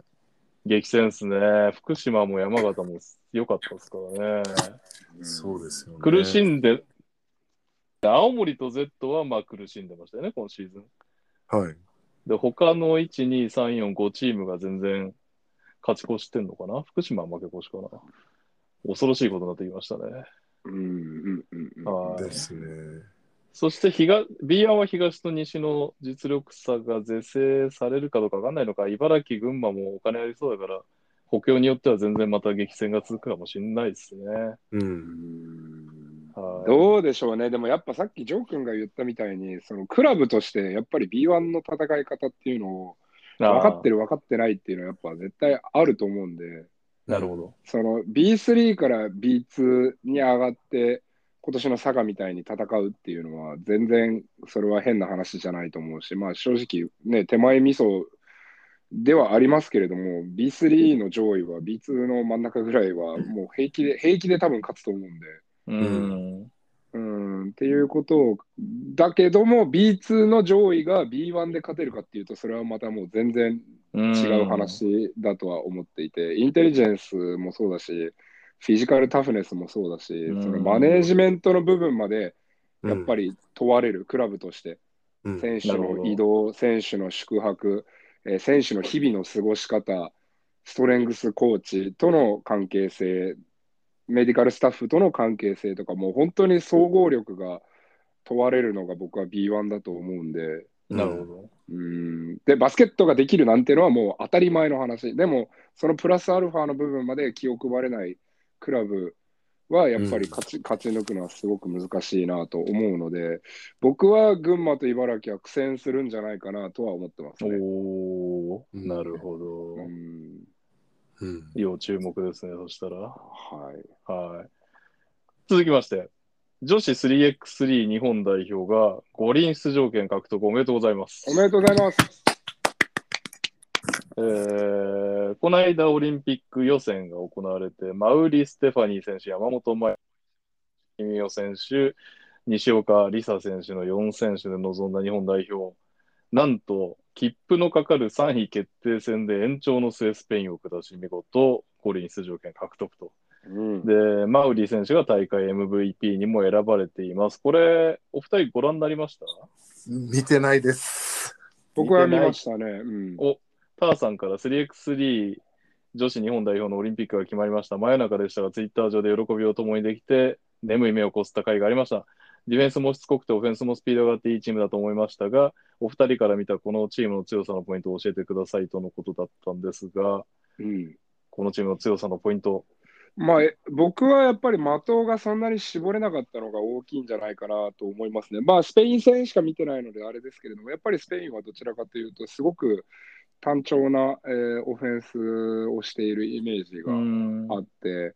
まあ、あとはそのトランジションの切り替えの速さっていうのが日本は素晴らしかったですね。そのディフェンスからオフェンス、オフェンスからディフェンスっていうところがすごくよくできていたなっていうところはありますね。とはいえ、スペインもインサイドであったりとか、あの本当に、まあ、あとはスキルがそもそもやっぱり高いっていうのもあって、うんうん、あのすごい素晴らしい試合にはなりましたし、スタイルが違う、あのどちらが優れてるとかっていうことではなくて、スタイルがこう全く違うチーム同士ではありましたけれども、日本の良さを上げるとするのであれば、ボールムーブメントと、あとはその切り替えの速さっていうところは良かったと思います。切り替えはそうですよね。あのミスマッチね、当然日本、かなりメンバー、特にスタートは小さかったんで、すごいミスマッチがインサイドで起きちゃうんだけど、極力ファールしないでそこから速攻みたいな、そうですね。うまく効いてましたよね。はいや、これリアルタイムに見てたら泣きそうだな。い、いやいや、これはもう素晴らしい試合でしたし、もう本当にはいおめ自分たちで勝ち取ったっていうのは、うん。あの彼女たちが、まあ、オリンピック、えーが無事開催されるのであれば、まあ、確かにそこなんだよな。そこがあるんだけど。オリンピックにまあ臨む上でも、やっぱりあの、うんかなり自分たちがどういうアイデンティティを持っているのかっていうのは、自信を持てる、あのオリンピックの最終予選になったと思います。はい。うんえー続きまして、クラブ応援ライバー決定戦が、皆さん追ってましたかね？今週の月曜までクラブ応援ライバー決定戦ファイナルが行われていまして、優勝はファイティングイーグルス名古屋マジパレ高尾さんでした。おめでとうございおます。めでとうございます。もうジョー何の話だかわかんないでしょ。なんか、はいな、なんなんでしょうね。だからこれ栗野さん、これ見てな、見て、もちろん見てないか。見てないですよね。何なのかがそもそもわからないです。そもそもどうどういったものなんですか？そもそも。存在を知らない。知らないですよ。ジョー君、ライバーはわかりますか？ライバー？ライバーっていうのは、その、えーまあ、さまざま媒体があるじゃないですか。LINE とかインスタグラムとかなんだかんだって。うん。で、ほら、ライブ機能があるじゃない。インスタライブとか、LINE ライブとか。うん。で、そのライブをする人たちをライバーって言うんですよ、今。知らねえ。そんな、そんな、そんなせ、そんないやいや世界になってるんだ。そういやそうそうそう。で、すごいのよ。で、もうそれはね、あの、人によってはもうちゃんとお仕事として確立されてる人もいて。はいはい。YouTuber さんみたいに。はい。そうそうそうそうまあ、やってることは一緒なの。YouTuber は自分の番組、その、それがゲームなのか、まあ、あとはその、ね、ま、街中でふざけるなのか、歌ってみたなのか、踊ってみたなのか、いろいろあって、それの広告であったりとか、スーパーチャットで投げ銭をもらってっていうのじゃない。うん。で、ライバーさんは、えっと、自分たちのこう自分を映して、リスナーさんとトークをしたり、リスナーさんのリクエストに答えたり、なんだかんだいろんな取り組みをして、まあ、投げ銭をもらって、えじゃあ活動をしていくっていう。じゃあ、ひりき、ひりきくんってこれで投げ銭もらってるってこと？いやいや、ひるきくんはライバーじゃないので、あ、で、ちなみに昨日ツイッターで収入の話にもなったけどさ、ああ、はいはい。おおいくらもらってるんですか？いや、もうちょっとそ、まあ、まずライバーの話を終わらせていただいて ところで。まあ、まずライバーの話をする。で、まあ、そういう、えっとライバーっていう存在がいまして、で、えーまあ、今回 B リーグの方の企画で、各チーム1人、ライバーを1人選定をして、で、そいまあ、その、まあ、そいつらって言い方はあれだけど、そいつらが、そいつらが、いやいやいやいや、いいのいいの。で、そいつらが、その例えばレバンガだったら、私はレバンガのライバーですって、川崎だったら、私は川崎のライバーですって言って、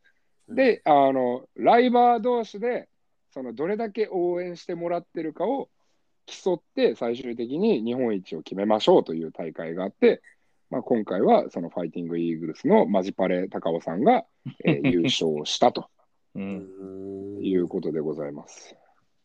はい。おめでとうございます。はい。で、まあ、あれなんですよ。じゃないですか、クリロさんの。うんあ、そうか、そうか、ジョー君いたね。ああの、はい、遺跡ばっかりしてるんですね。はい、いろんないろんな古さが、古さが、ケンジ君も多いと思うけど、全国に古巣が。うんぜまあ、僕はそれは全国ネットワークっていうことで、はい、で出来上がってるということで、はい。そしてね、はいさっきあの、栗野さんがおっしゃってた契約の話は、あれですね、ひるきさんの B リーグはみんな契約金額を公開しようぜっていうツイートが結構いろんな方から反響があったっていう話ですね。はい。あの、まあ、僕のツイッターの使い方って基本的には議論を起こさせたい。みんなにもうちょっと考えてほしいっていうところをポイントポイント選んでやってることも多いんですよね。全部とは言わないですけど、もちろん。はい。で、そこまではもう素晴らしく狙い通りだったんですけど、いろんな方に反応していただいて。うんはあの昨年、アースフレンズ東京 Z の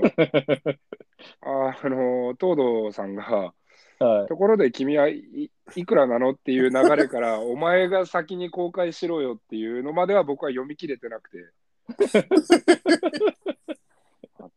困っちゃうぜ、本当にも まあでもみんな知りたいことだからさ。う。まあ別にいいですけど、バスケット、今、チームからもらってるお金は、言っていいのかな？言ったら怒られるかな？いやあなたが GM でしょ。あ、でも僕の給料を決めるのはオーナーですから。おお。あうん自分の給料はさすがに自分で決めれないです。まあ、で、行くと、あの、うーんどまあ、あの、1000万は確実に行ってないです。あ。俺も言ってない。1000万は言ってい。ない、言ってないという話です。1000万は行ってないです。あとーいうところに留めておきましょはい。まあこれあれっすよね。なんか、それこそ BJ はね、キャップとかがありましたけど、う。うんそのお金回りの話がどんどん進んでいくと、まあなんか避けては通れない話な気はしますよね。まあ今のところが、はい。なんでそれをやりたいかっていうと、その選手とかが今、まあ、特に僕は今 B3 っていう場所にいるんで、はい。で、今 B1、B2 がもうどんどんどんどん価格が上がってきてるし、選手のその待遇、お金だけじゃない待遇とかもどんどんどんどん良くなってきてる。で、はいあのーその中で、どれぐらいの規模で戦わなければいけないかっていうのを、僕らがスポンサーさんであったり、行政さんであったり、ファンの皆さんの協力なしではやっぱり得られないことなんですよ。うん僕らがバスケットを頑張る皆さんに対して地域のアクションを起こしていく。で、それに対してこう皆さんが応援をするっていうところで、初めて僕らのお金は生まれるんで。うんで、それがどれぐらい皆さんの支援が必要かっていうところ、どれぐらい僕らが頑張らなければいけない、どれぐらい皆さんにも頑張ってもらわなきゃいけない、地域の皆さんに。っうんうんていうところを、の指標がやっぱりずれてるんですよ、認識が。特に B3 にいる人間は。はいはいはいはい。とか B3 の地域にいる関わる人たちは。うんだからそこがどれぐらいのお金が回っていて、こうどれぐらいの経済規模で物事が行われている、もしで、かつそれに対して勝ちたいっていう思いがある。もちろん勝ち負けがあることであるから、で、勝ち負けを皆さん楽しんでいる人たちもたくさんいる。みんなではないけれども、そういう人が多い。うんうん、っていうところをやっぱり理解してもらうためには、お金がどれぐらい動いてるのかって、うごめいてるのかっていうのを少しでもやっぱり理解してもらわなきゃいけないから、だから僕の給料を皆さんが知るのなんて、バスケット界にとっては、別になんそんなにあの大きな必要性はなくて、言ってもいい言ってもいいんだけど、別に今みたいに言ったし、あの 言ってもいいんだけど、ただ、そこの、なんて言うんだろうな、まあ、それで、えっと、ちょっとい良くなるのは、例えば今 B3 にいるヘッドコーチとか GM とか、あとは B2 の方にいるやつらの関係者とかが、ああ、ひるきがこんぐらいだったらこれぐらいだよねっていう指標になるだけで、うん。うん。うん、でも、僕が本当にやりたいことっていうのは、ち選手たちがそれぞれの金額とかが分かってると、じゃあ、例えば選手が、今、今、エージェントついてる選手も多いですけれども、例えば、いやいやいや、例えばじゃあ、岡山ですよ。あじゃあ、はい例えば岡山で今、これだけしかもらってない選手が、来年僕と契約をの交渉をするときに、うんいやいやいや、今、岩手にいる選手が僕より全く活躍もしてない、かつチームも岡山の方が勝ってる。なのうんに彼が僕の3倍、4倍ももらってる。ケンジさん、これはおかしいでしょって言えるようになってほしいんですよ。うんなるほど。うん、ただそこが明らかじゃないから、もう感性で決めれるんですよ。J、GM とかもそうだし。うんで、選手たちもそれに負けちゃうんですよ、結構。はい。うん。だから、それが嫌な、もっともっとフェアにあるべきだと思う。フェアにあるべき、フェアな上で、選手たちが落とされる、落とされないとかっていう、その切られる、切られない、ね、残れる、残れない、活躍する、しないっていうのが、もっともっとこう、淘汰されていくべきだと思うから、なるほど。うんだからそれはまあ別にゆくゆくはヘッドコーチとかもガンガンガン公開したらいいと思いますよ。実際チームを勝たしてるヘッドコーチが、じゃあいくらいくらしかもらってないみたいなこととかも言えば、例えば上の方にいるチームが、いやーまあこのベテランのコーチは頑張ってくれてるけど、いつまでもこいつに5000万払えねえな、あそういえばどこそこのチーム、例えば B2 を勝たせたヘッドコーチが、あのいや、今なんか実は500万ぐらいしかもらってないらしいよ。うんああ、じゃあそれ取ろうって言って。じゃあなる1000ほど万で取ろうってなって、残りの4000万でまた新たに選手取れるわけじゃないですか。うんいい選手を。はだからそこがもやもやしてるから嫌なんですよね、僕は。うんい。なるほど。うん、だからマーケットバリューを知りたいわけね。マーケットそうそうそうそう。まあ僕らは知ってるよ。ジョー君とか僕も知ってるし、大柴さんもメディアだからある程度は知ってると思うけど、い やいや、大して知らないですけど、僕は。いやそう、でもも、もっともっとやっぱ、それが、そのマーケットバリューが世の中に知られると、あの、もちろんクラブ側も言い訳できなくなる。うん。例えばもう明らかに活躍をしていた選手を GM が話術だったり何だったりとかで、まあそれが圧力なのか何でもいいんだけど、うん。ね、いや、もううちはこれしか払えないからもうこれでやってみたいな感じで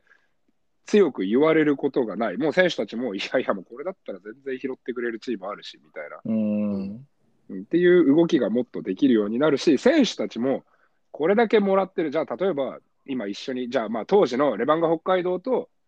えーレレバンガ北海道にいる栗野選手と蛭木選手で、えーじゃあ考えましょう。僕らは同じポジションでした。4番ポジション、はいパワーフォワードのポジションでした。で、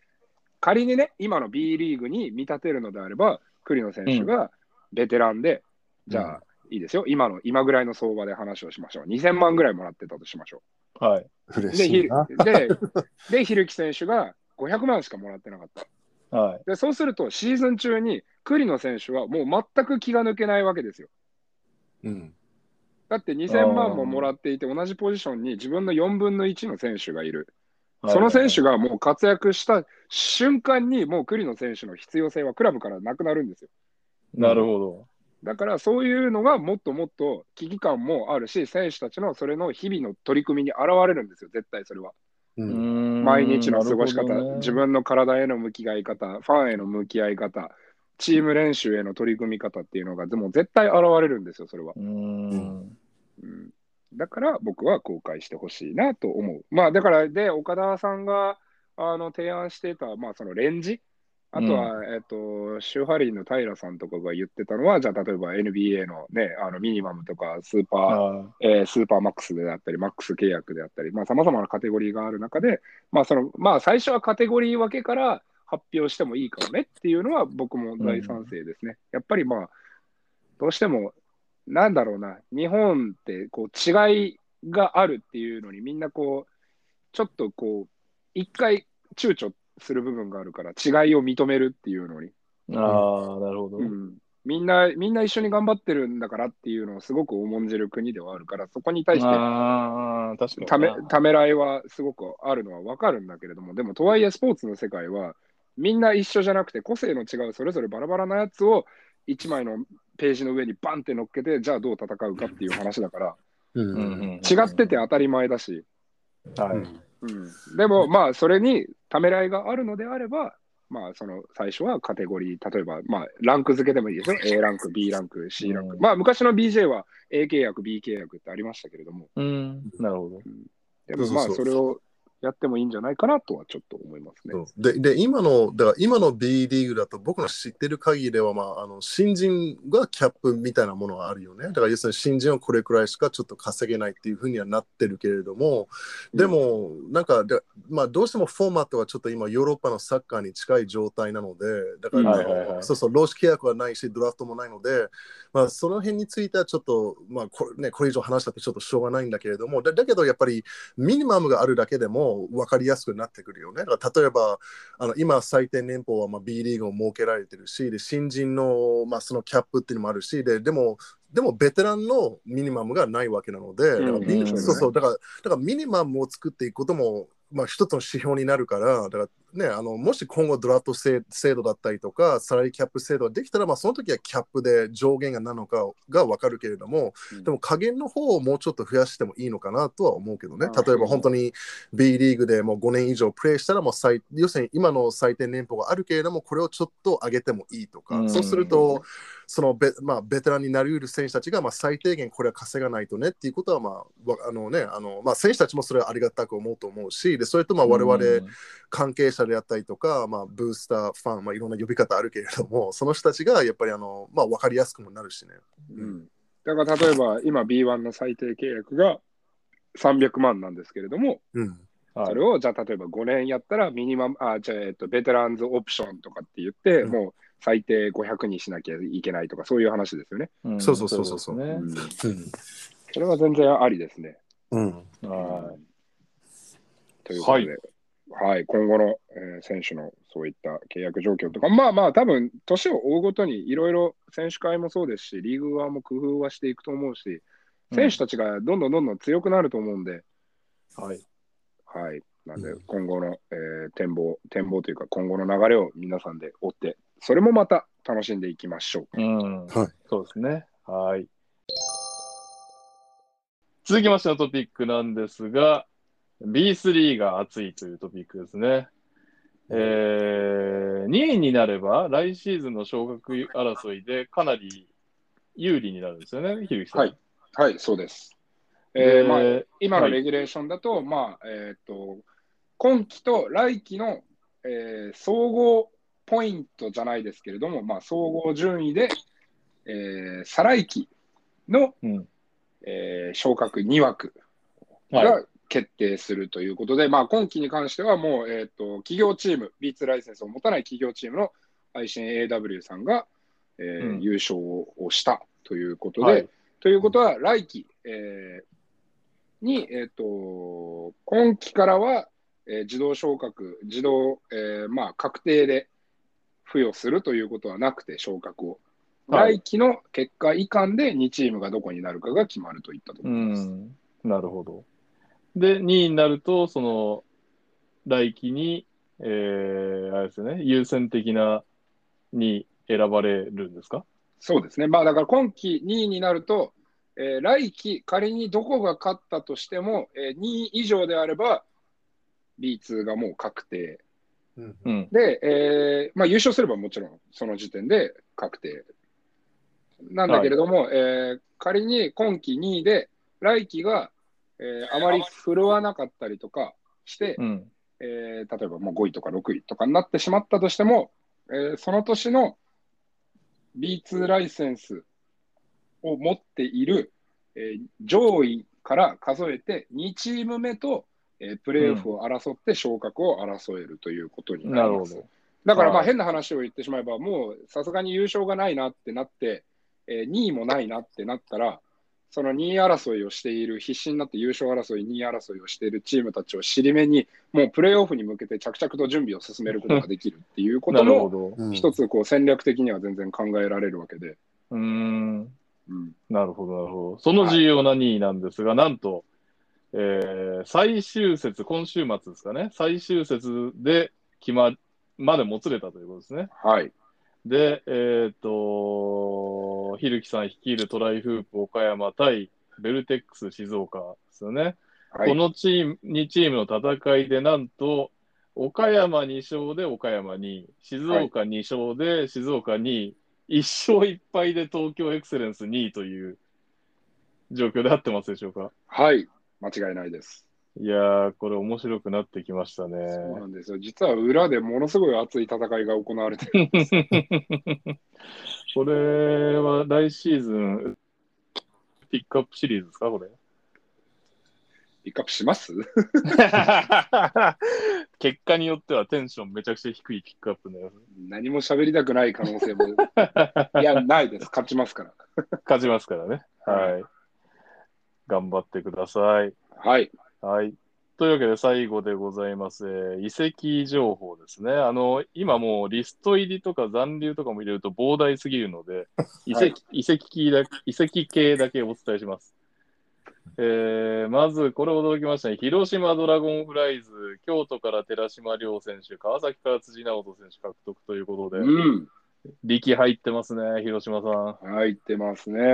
辻選手がどこに行くのかっていうのは、去就はみんな注目はしていたと思うんですけれども、まさかの広島でしたね。うん。これ、マーフィー選手、ケネディ選手、寺島選手、辻選手って、その時点で一人はあぶれるっていう、恐ろしいうん、あれになってますね。で、エチェニケと、えージャクソンもう一人ジャクソン。ですね。あジャクソンーはい入りましたね。で、さらにケネディ帰化だからもう一人いけますもんね、外国籍？そうですね。恐ろしい。うん。まあ、辻さんすごかったですからね。宇都宮戦でも、辻さんのところは何とかしてましたもんね。うん。ああいう状況になっちゃっても。そうですね。いいやでもでもあれですよね川崎さんも本当に北 GM のコメント見たときにすごい残念がってましたよね。ああうん。ですよねだから相当本当にあの広島さんがお財布をちょっと開いたと思うんですけれども まあひとまずそのコメントからそれを見るとやっぱり条件が合わなかったっていうことなのであ、のだからまずはやっぱ川崎さんやっぱりその、まあ、このね将来ミスターこうブレイブ・サンダースって言われるような選手ですよね彼と篠山君が今そ、今までそこを背負ってきてるので日本人選手として。だからそれを彼が離れてししまうのも多分すごいがっかりしてると思いますけどでも広島さんの本気度もちょっと感じますよね。ど。そうですね。はい、なるほど。えー続きまして、熊本ボルターズ、滋賀からジョーダン・ハミルトン獲得。うん。これもすごいですね。B1 の得点ランキング2位が。まあ、元 NBA ですからね。はい。うん。で、まあ、トヨタ、トヨタ自動車でも優勝経験、えーがあって、えーその前年度まで残留争いをしていた富山グラウジーズを、えー次の年にプレーオフまで、えー引き上げたドナルド・ベックヘッドコーチも熊本に行きますから、熊本もなかなかの本気度が伺えるそうですね。オフシーズンの動きにはなってますね。はい。えーそしてサンロッカーズ渋谷、大阪からジョシュ・ハレルソン獲得。うん、まあ、出戻り系ですけどね。そうですね。うんで、だからまあ、はが外外国籍の3枠の部分はもうこれで渋谷は決まりと。うんえーっと、ジョシュ・ハレルソン。ンとライアン・ケリーと、えージェームズ・マカドゥ。そうですね。はい。うん、ということで、あとは、えーその周りのペリメーターの選手をどういった選手を揃えてくるのかっていうのは気になりますね。はい。えー、そして秋田ノーザンハピネッツ、3円からスティール王川島隼人選手獲得。うん。うんということで、あのーさらに中山拓也選手とアレックス・デイビー延長発表されてますんで、スティールランキング1位、3位、4位を揃えてるらしいです。やばいなあそこはね。さらにそもそもディフェンスが激しいからははいうんい。しかも川島選手、オフェンスもできますからね。はあの停滞する時間帯も秋田は多かったですけど、うんこじ開けれるようになるかもしれないですね。そうですね。まあ、中山選手と川島選手、2人のバックコートは想像しただけでもかなりファイトが溢れるバックコートになるんじゃないかなって、もう2人ともものすごく体が強強いんで。待って。うんうんそこは楽しみですね。あのあとは秋田がまあ昨年からですけれども、まあ、一昨年かな、あの、うんやっぱり秋田っていうと B1 ね、初年度あんまり振るわなかったっていうとそうですねころだったりとかってやって、でも今は移籍先として選んでもらえるチームになったっていうのは、やっぱりクラブの努力は伺い知れますよね。うん確かに。うん。なので、今後の動きにも、さまざまなチームがまだまだこれから動くでしょうから、楽しみにしていきたいですね。うんはい。そして、シガレイクスターズ、キーファー・ラベナ選手獲得ということで、あのうん3円のラベナ選手の兄貴だそうで、うん183センチ、82キロのガード、フィリピン代表のポイントガードをうん務めてるって書いてましたね。楽しみほになってきました。ど。はい。はい。そしてこれ、なんと、これもすごいですね。公式発表に抜かれる時代になってきましたよ、B リーグも。安藤修斗選手がアルバルク東京だそうで、うん。うん日刊スポーツが先にチームということですね。須田選手がね、契約満了になりましたよね。ううんん。安藤修斗、田中大輝もやばいですね。うウインん、グ順位は。まあ、噂によると、アルバルクのポイントガードはどこかに行くんじゃないかっていう噂があるんです噂かが、はい。かなりの多額で引き抜かれるんじゃないかという噂があるので、マジですか？はい。ちょっとしたインサイダー情報として皆さん楽しみにしていただければなとう。んまあでもあくまで噂なんで僕も確定情報としては聞いてないので、はいはいはいはい。はい。なるほど。はい。そして、えっ、と、3円両選手獲得ということで、まあ、広島でね、ちょっと不発な一シーズンを送ってしまったタータイ選手、仕切り直しですね。はい。リベンジしてほしいですね。うん。で兄弟でたあそこでプレーすることになるよね。過去に、あの、シュート君も、まあはいはいはい。今、兄弟。うんうんうんでも、え田渡り、ーどうなんでしょう、でも、多分爆発してくれるんじゃないですか、来シーズンはいろいろと、うんはい。フラストレーションがたまるような1年だったので。うん、うんそうですよね。えー、そうか、鈴木達也選手がね、満了になってますね、確か。ネオフェニックスは。そうですね。はい。えー、そして、急に B3 来季参入チームなんですけど、長崎ベルカが滋賀から狩俣正也選手獲得と。うん。B1 から B3 初年度行くっていうね。うん。ベルベルカさんも本気出したらすごそうですから、あのクラブハウス見ました？温泉、温泉ですよ、温泉。うん。温泉もついてるし、トレーニング施設もついてるし、あとはその、フィルムセッションをするであろう、ミーティングルームも本当に NBA クラスの施設を揃えてるなというところで、まあ、あの、楽しみですね。本当に楽しみですか？同じ B3 として。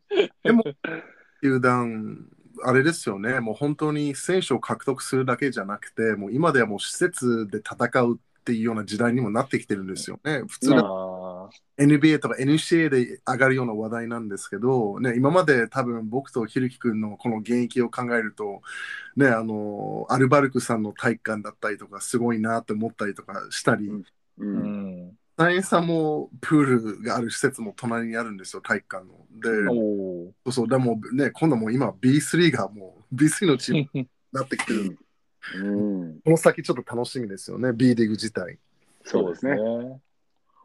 はい、そして、えー、と移籍マリーが一応さらっと言っておくと、琉球ゴールデンキングスで石崎匠選手引退、そして藤田ヘッドコーチ退任、めっちゃびっくりしたんですけど、これは僕もかなりびっくりしましたね。うん。めっちゃ良かったのに。ってうん、思いますけどね。彼が今後の琉球のカルチャーをこうどんどん作り上げていくのかなとは思っていたんですが、まあ、そのやさ矢先での退任ということだったので。うん、どこ行くんだろこれは引き抜かれているのか、もしくはチームがやっぱりこうプレーオフを勝つっていうために、あのよりクラブとしての高みを目指せる判断として彼をカットしたのかっていうのは、まあ、どちらかは分からないですけれども。うんなんとなくね、藤田さんはまだやりたかった風のコメントだったって聞きましたけど。そうですね、まあ、うんまあ、藤田ヘッドコーチであれば、あの引く手あまたでしょうから、うん、まあそうですね。うん、次の彼の居場所にぜひ期待をしたいですね。うんはい。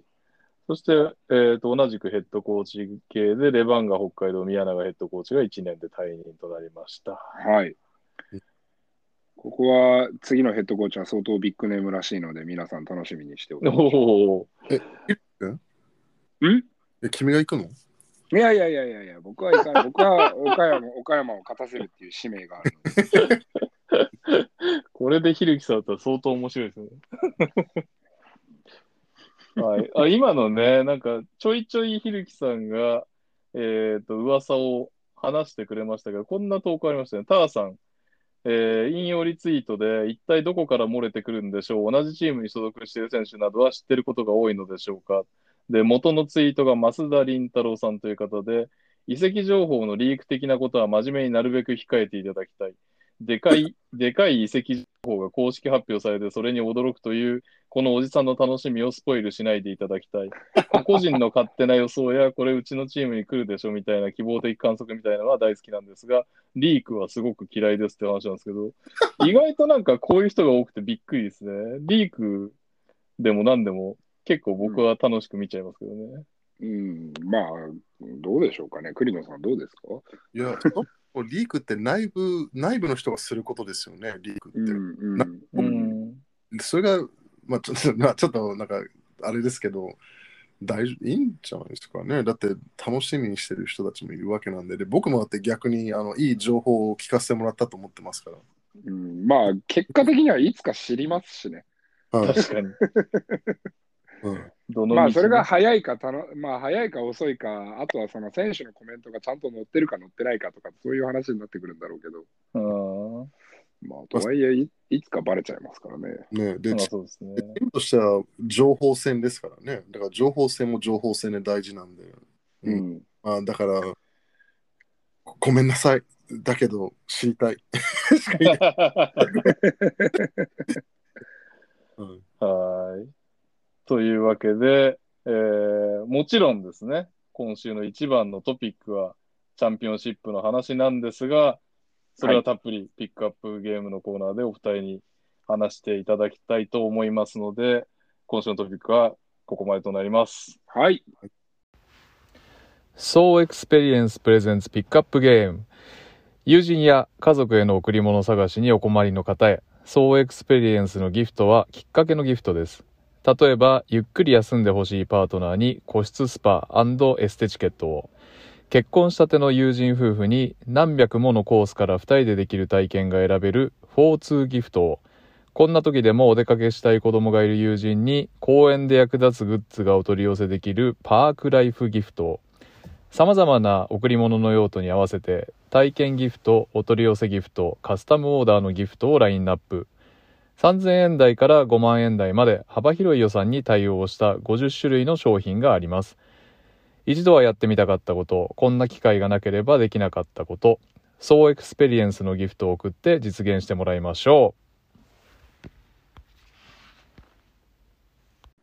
う。えー今週のピックアップゲームは B リーグチャンピオンシップファイナル宇都宮対千葉です。ついにはい1年の集大成ファイナルになりました。まずは概要です。えーゲーム1からゲーム3までスタメン変わらずでしたね。宇都宮イカルガ誠司選手、遠藤祐介選手、LJ ピーク選手、ラライアン・ロシター選手、ジョシュ・スコット選手。千葉は富樫勇樹選手、原修太選手、佐藤拓磨選手、女子ダンカン選手、セバスチャン・サイズ選手。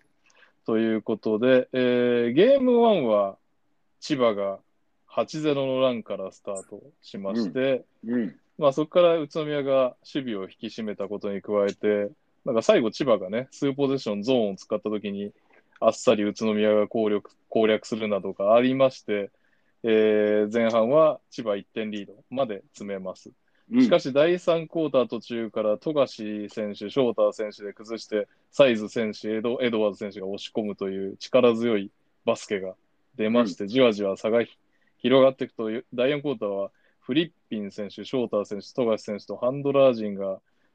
かなり支配する形で宇都宮を突き放し、85対65でゲーム1、千葉が先勝しました。うんゲーム2は、えースタメン同じメンバーだったけど、試合展開は真逆ということで、開始から宇都宮がインテンシティの高いディフェンスで、比べ物にならないぐらい気迫のこもったリバウンドから速攻でガンガン点差を離し、第1クォーター、第2クォーターともに26対10と前半だけで宇都宮が20点差をつけて折り返します。うんまあ、後半は前半に比べるとどちらも展開だったんですし、宇都宮もなんかターンオーバーが続く時間帯などもあったんですが、千葉も詰め切れず、ファイナルスコア83対59で宇都宮が勝利しました。うんえーそして最後、えー火曜日のゲーム3、今度はあのね、ゲーム1、ゲーム2がワンサイドだったのに比べると、かなり白熱した接戦になりましたね。うん。うん。えー序盤は富樫選手でスコット選手を狙いたい千葉に対して、その富樫選手をイカルガ選手で狙いまくる宇都宮ということで、うん。で宇都宮の狙い通り、富樫選手がファールトラブルでベンチの時間帯が増えるんですが、西村選手がつないで互角に戦います。うんえーなんと第3クォーターを終えて50対50の同点だったんですが、えー最後は西村選手がつないだバトンをショーター選手がしっかり受け取ってフィニッシュということで、最後は71対62で千葉が勝利しました。うん。なんか戦前はね、ハンドラーは宇都宮有利なんていう思われていたんですが、富樫選手、西村選手、フリッピン選手、ショーター選手と、まあ、いいところを出して、うん。3試合通じて仕事をした、なんかこう、宇都宮に負けない仕事ぶりだったかなという感じでしたかね。うんでは、お二人の感想をお願いします。まあ、すまあ、まあ、とにかく、あの3試合とも、ね、1試合目、2試合目はワンサイドにはなりましたけれども、両チームのやりたいことであったりとか、まあ、その気迫みたいなものはすごく感じ取れた、あの3試合、本当に素晴らしいチャンピオンシップ、今までのチャンピオンシップで一番こう内容の濃いチャンピオンシップだったんじゃないかなと、やっぱりこうシリーズ化してよかったなっていうのは、僕の率直な。感想ではありますね。ジョーさん、どうですか？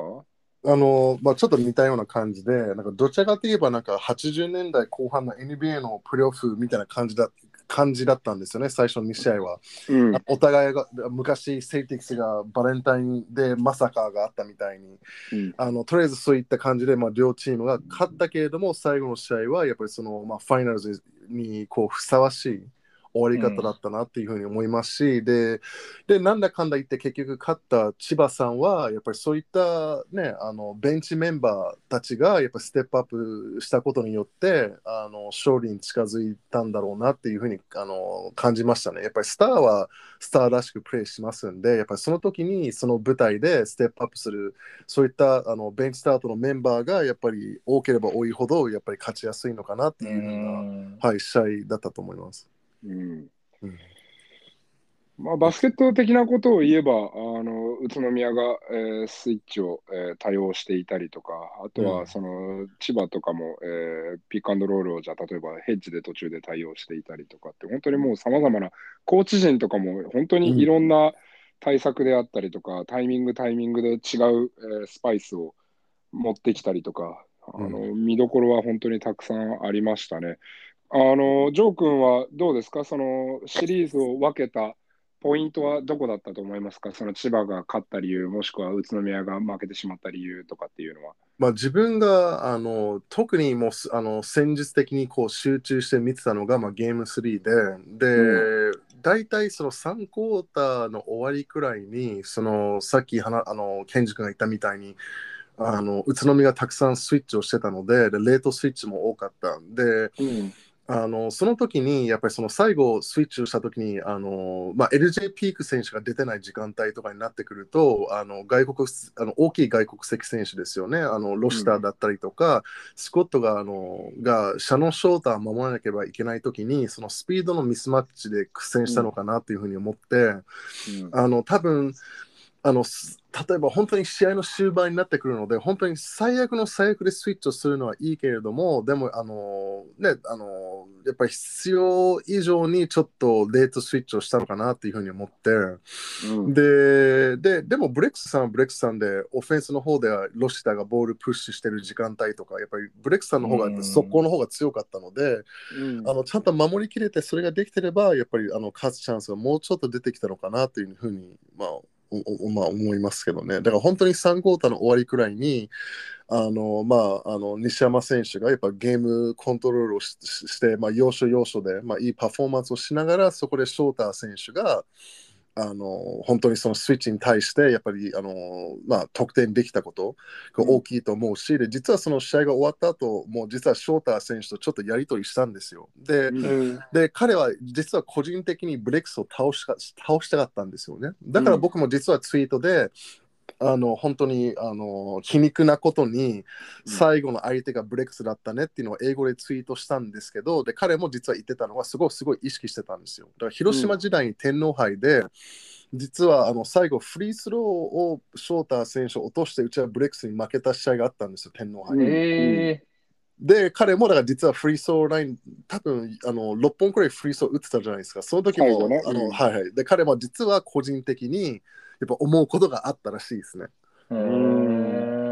だから見えない、だから見えないところの戦いでは、やっぱり実は翔太選手はブレックスに対して実は燃えていたっていうのもあったらしいですね。ーうなん見事に全部沈めましたね。6分の6ですね。はい。はい。ちなみに、えっと、僕がやっぱり思っていたのは、結構オフェンス面では、えっと、ブレックスは前半は特に自分たちの欲しいシュートっていうのは作り出せていた。うん。なるほどうんでただそれがやっぱり、ね、全然苦し紛れのシュートではなくて、しっかりチームとして狙いどころのあるシュートを作れていた。でもそれを前半決めきれなかったっていう部分では、すごく痛手だったのかなというふうには思います。あのあのシュートが多分最初出だしが9-0か10-0なんですよね、スリーポイントが。う。うんん。で、その中で苦しいショットっていうのがすごく少なくても、ブレックスらしいボールムーブメント、ペイントタッチからのキックアウトっていうのが多くて、なるほど。それをやっぱり決めていれば、ね、半分でも入っていれば、おそらくは10点リードで、えー第2クォーターをスタートできていたっていうことは対応しなきゃいけないのは、逆に千葉の方だったっていうことが全然考えられて、うん。うんだから本当にあの勝負は時の運とも言いますけれども、あそこで前半シュートが入らなかったばっかりに、千葉をその対応させることにフォーカスさせれなかった。うんなるほど。うん、あもしあれが10点アップの状態であれば、千葉は自分たちの良さを出すことよりも、相手を止めることにもしかしたらフォーカスをしなければいけなかった。ううんん。うん、っていうのは、やっぱり見ててすごく面白かったですよね。うんそれもそれもあるね。でしかもあの今話したみたいに前半を見ると千葉のこう veer back あのピックアンドローの時に例えば抜かれた時によくジョシュ・スコットとかもこうレイアップでフィニッシュできてたんですよ。だからうんあのだからあのケンジ君が言ったみたいに、まあ、ジャンプシュートも打てるだろうしで例えば本当にドライブして drop off もそこからレイアップにもつなげたいとオフェンスリバウンド取れてたんですけどで後半になったら千葉の方がやっぱり veer back の方が少し良くなったりとかあのリバウンドを確保できるようにはななりましたよね。うんと今思うと。ううんんまあ、リバウンドすごかったですね、ジョシュ・ダンカン選手、ん。えーギャビン・エドワーズ選手、あと、えっともう一人が誰だっけ？あーサイズ。あサイズ。あ、そう、サイズ、サイズ選手ね、MVP 取ったサイズ選手。やっうんぱその3人のもうボディーブローがやっぱすごかったですね。もうじわじわやっぱり40分間、まあ、もっと言ってしまえば、あの120分ですよね、3試合通して。うん。やっぱりそれを戦い切るっていうのは、やっぱり宇都宮にとってはかなり負担が大きかったですし、まあ、試合中、宇都宮もリバウンドは何が何でもってフォーカスしているのはもうあの見て明らかではあったんだけれども、まあ最後、サイズ選手のあのチップインがゲームを、うん、決めたように、やっぱり最後の最後で、あれがボディーブローになっていて、宇都宮を倒しきったのかなっていうイメージは僕の中では結構ありましたね。うんで、ギャビンのバスカもあったしね。だから本当にその最後の最後、てか結結局細かい部分だよね。そのルーズボールっていうところでもう、うんあの千葉はそこそこの最後の数分でそこで勝ちましたよね。本当に本当に細かいところなんですけどね。う。うんそうはい、大柴さんはいかがでしたか？見ていて。いやいやいや、お二人の後に大島さんの意見いやいやいやいや、そんな、辛いもんが。いやいや、そんなことないよ。あのシンプルにこうご自分のメディアから見たときに、まあ、例えばどの選手がもっと活躍してほしかったとか、あここが効いていたんだなとか、ゲームを分けたなっていうのがあれば。まあやっぱりハンドラーのあの、先ほどもちょっと概要の時に言ったんですけど、ハンドっぽい頭数っていうか質も高いし、頭数も宇都宮はすごいんで、うんそこで結構差がつくのかなと思ったら差をつかせなかった。まあ、フリッピン選手もプレーオフを通して成長したと思いますし、うんうん。西村選手もね、トヨタに負けた2年は結構ダメで、本人もすごい悔しがってたのが、うん、ここの3度目のファイナルでね、いい仕事をしてたし、大活躍でしたね。大活躍でしたよね。で、翔太選手はね、相変わらず、そのシーズン序盤、シーズン終盤からのちょっと、3はね、実的には悪いけど、まあでもこれ、無理筋なショットも打ってたんで、まあ仕方ないのかなって気もしますが、うん翔太、ね、結構相当鍵だったと思うんですけど、翔太選手が活躍するかしないかが。うん。まあ、翔太選手はあのだから自分が元チームメイトなので分かる分かりますし、多分大野さんも、まあ、一緒にバスケやってるので分かるのは、でもハートだけはめちゃくちゃ強いので、うーん。あのだから技術的にその、まあ、技術的なものだったりととか、そのシュート率のことを、まあ、気にされるすることもありますけど、でもやっぱりはい。最終的に、あの彼はファイトすることはもう確実ですよね。うん。ううんんだそこだけもメンタリティがもうめちゃくちゃ本当にあのいい意味で我が強い選手です。本当にいい意味で。うんなるほどね。いや、それがすごい、なんか大、ね、このだ、そのいい面がめちゃくちゃ出てましたよね、翔太選手は。はい、もうだからテイクオーバーする気満々だったので、あのシュート落としてもそうお落としてもそれはやる気がやっぱり伝わってきたので、うんあだから僕がそのスイッチをした時に、あ、これ厄介だなって個人的に思いましたよね。だから、なるほどね。そうブレックスさんは多分そのシリーズを通してそれ比較的うまくいってたけど、多分そのその日の翔太選手のマイマインドでは、もうだからこれはもうあの仕事をするっていうふうに思ってたかもしれないですね。うんあうんまあ、あとはその千葉の対応が良かったですね。後半、前半と後半で多分 paint touch の数が全然違うと思うんですよ、ブレックスの。ーううんん。うん、だからそこはやっぱり千葉のディフェンスの intensity であったりとか、あとはそのペイントをかなり収縮して守っていて、 tag、えっと、 tag であったりリフトの部分っていうのはかなり空いてはいたんですよね、その宇都宮サイド。で、そこにしっかり投げれてはいたんだけれども、千葉としてはじゃあどこを取るかっていう話をして、その initial の、まあ、一番最初のきっかけとなるピックアンドロールの部分で、まずペイントを踏ませないっていうのをすごくフォーカスしていたようには思うので、うんなるほど。それは結構やっぱハマったなとは思いましたね。うんあのイカルガ選手にしても、比江島選手にしても、やっぱりあの後半はあまりペイントに触れてなかったので、うんなるほうん、そこは大きかったでしょうね。うんど。はい。じゃあちょっと投稿、投稿っつってもこれなんか戦術的な話じゃないですか、一応言っときますね。はい。えーまずは、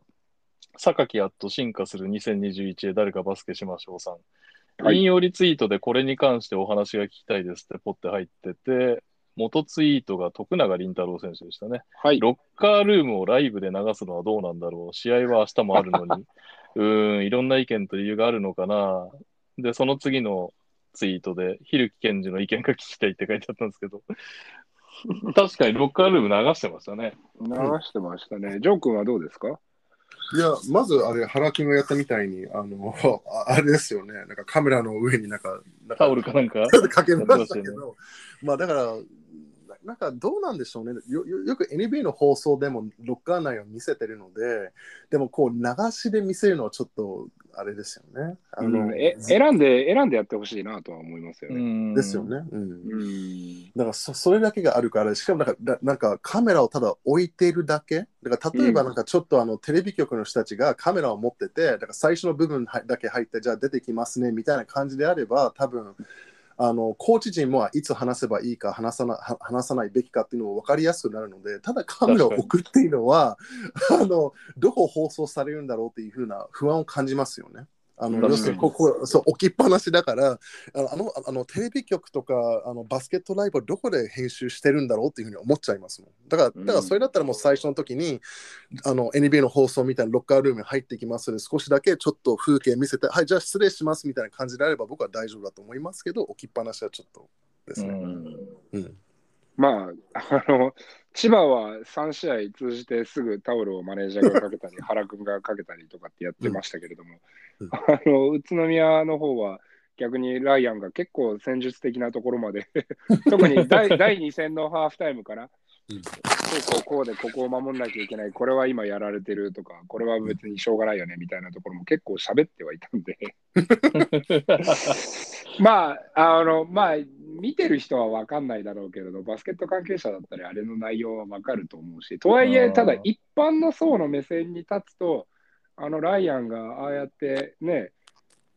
ロッカールームに入った瞬間にチームメイトに、いや、ここがこうなってるから次こうしようぜっていうのは、そのバスケットボール選手たちが普段どれだけ自分の生活をかけて、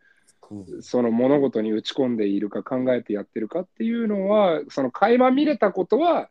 一つプラスに捉えてもいいんじゃないかなとは思いますけれども、もうちょっとテレビ局とクラブ側、あとはリーグ側が連携を取って選ぶべきではないかなというふうには思いました。であのジョー君の言ってることはもうおっしゃる通りで、ただの垂れな垂れ流しっていうのは、ちょっといささか選手たち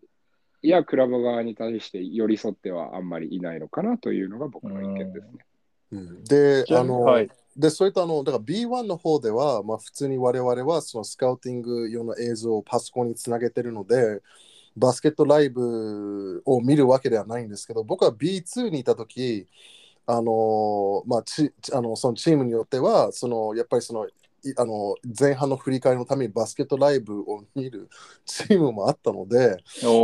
だからそれもいあのだから逆に今 B リーグの関係者が聞いてればだから B2 は B1 みたいな設備がないので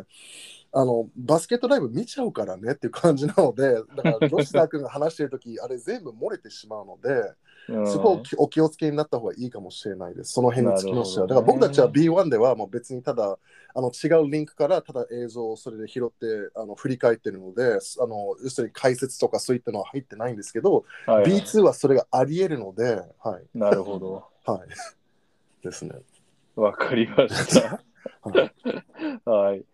そして、えーっと、続いて投稿。まあ、二人とも同じような話なんですけど、マングースさん。決勝戦終了後の比江島選手へのインタビューについて意見を聞きたいです。記者からの質問に対して答えづらいものはなるべく答えなくてよいのか、そもそも負けても記者会見はすべきか、などのメディア側とヘッドコーチ側の考えについて。カイト0023ゲーム3後のメディアの質問に対する意見がいろいろ出て出てますが、メディア側の大島編集長やヘッドコーチとして答える側のひるきさん、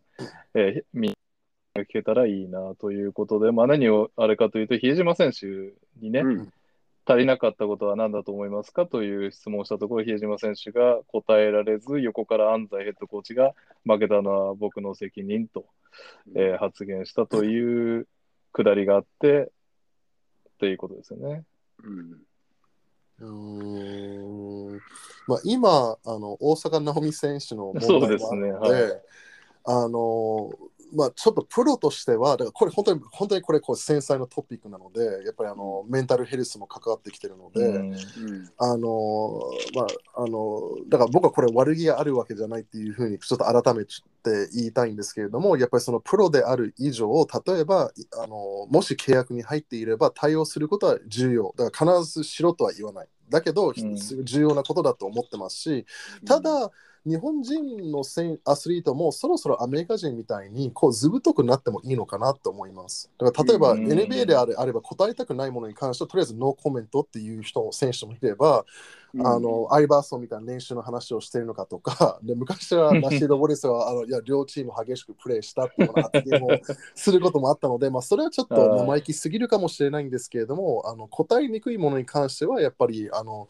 ね、こう日本人だからこそ真摯にこう答えたいという気持ちも分かりますけれどもだから,、うんだからわしこれは仕事だから、まあ、もし例えばその会場に座らなければいけないんだったら座ってもいいだろうしだけど答えたくないものに関してはあのまあ、リスペクトさえあればあの答えなくてもいいっていうふうに思ってます。で、まあ、あとはもう安西あのコーチはやっぱりもう素晴らしいコーチとしかもう言いようがないので、うんあの選手たちの、ね、気持ち、特に比江島君の気持ちもやっぱり理解してたと思うので、やっぱり比江島君も、ね、ファールアウトしてしまって、うん。やっぱせっかくいいプレーをしてたので、彼もやっぱりあの、ね、あのやっぱ悔しい思いがあったと思うので、だから、うん。だからななんで彼は答えにくいのかっていうのは、まあ、僕は今ここでちょっと、まあ、自分が発言をして、でもそれそのその中でその選手を守った安西ヘッドコーチも素晴らしいと思います。うんまあ、メディアさん、うん別に選手に気を使えとは言わないし、メディアさんはストーリーを、ね、書く、そしてそれを人に伝えるっていうのが仕事だから、あのもちろんある程度突っ込んだ質問はしなければいけない。やっぱりそれが人の心を動かすものではあるから。で、彼らはそれを文字に起こしたりして伝えなきゃいけないからっていうのも、わかるはわかるんだけれども、まあ、その、要するに、えーセンスのある質問とそうじゃない質問がすごくやっぱりはっきり分かれちゃっているなというのはうん。あって、まあ、別に選手も一人、一人の人間だし、あの自分の意見があってしかるべきだから、別にメディア様が、メディアさんがね、か神様ってわけではないから、別になんかおおかしな質問してるんだったら、なんだその質問はって言えばいいだろうし、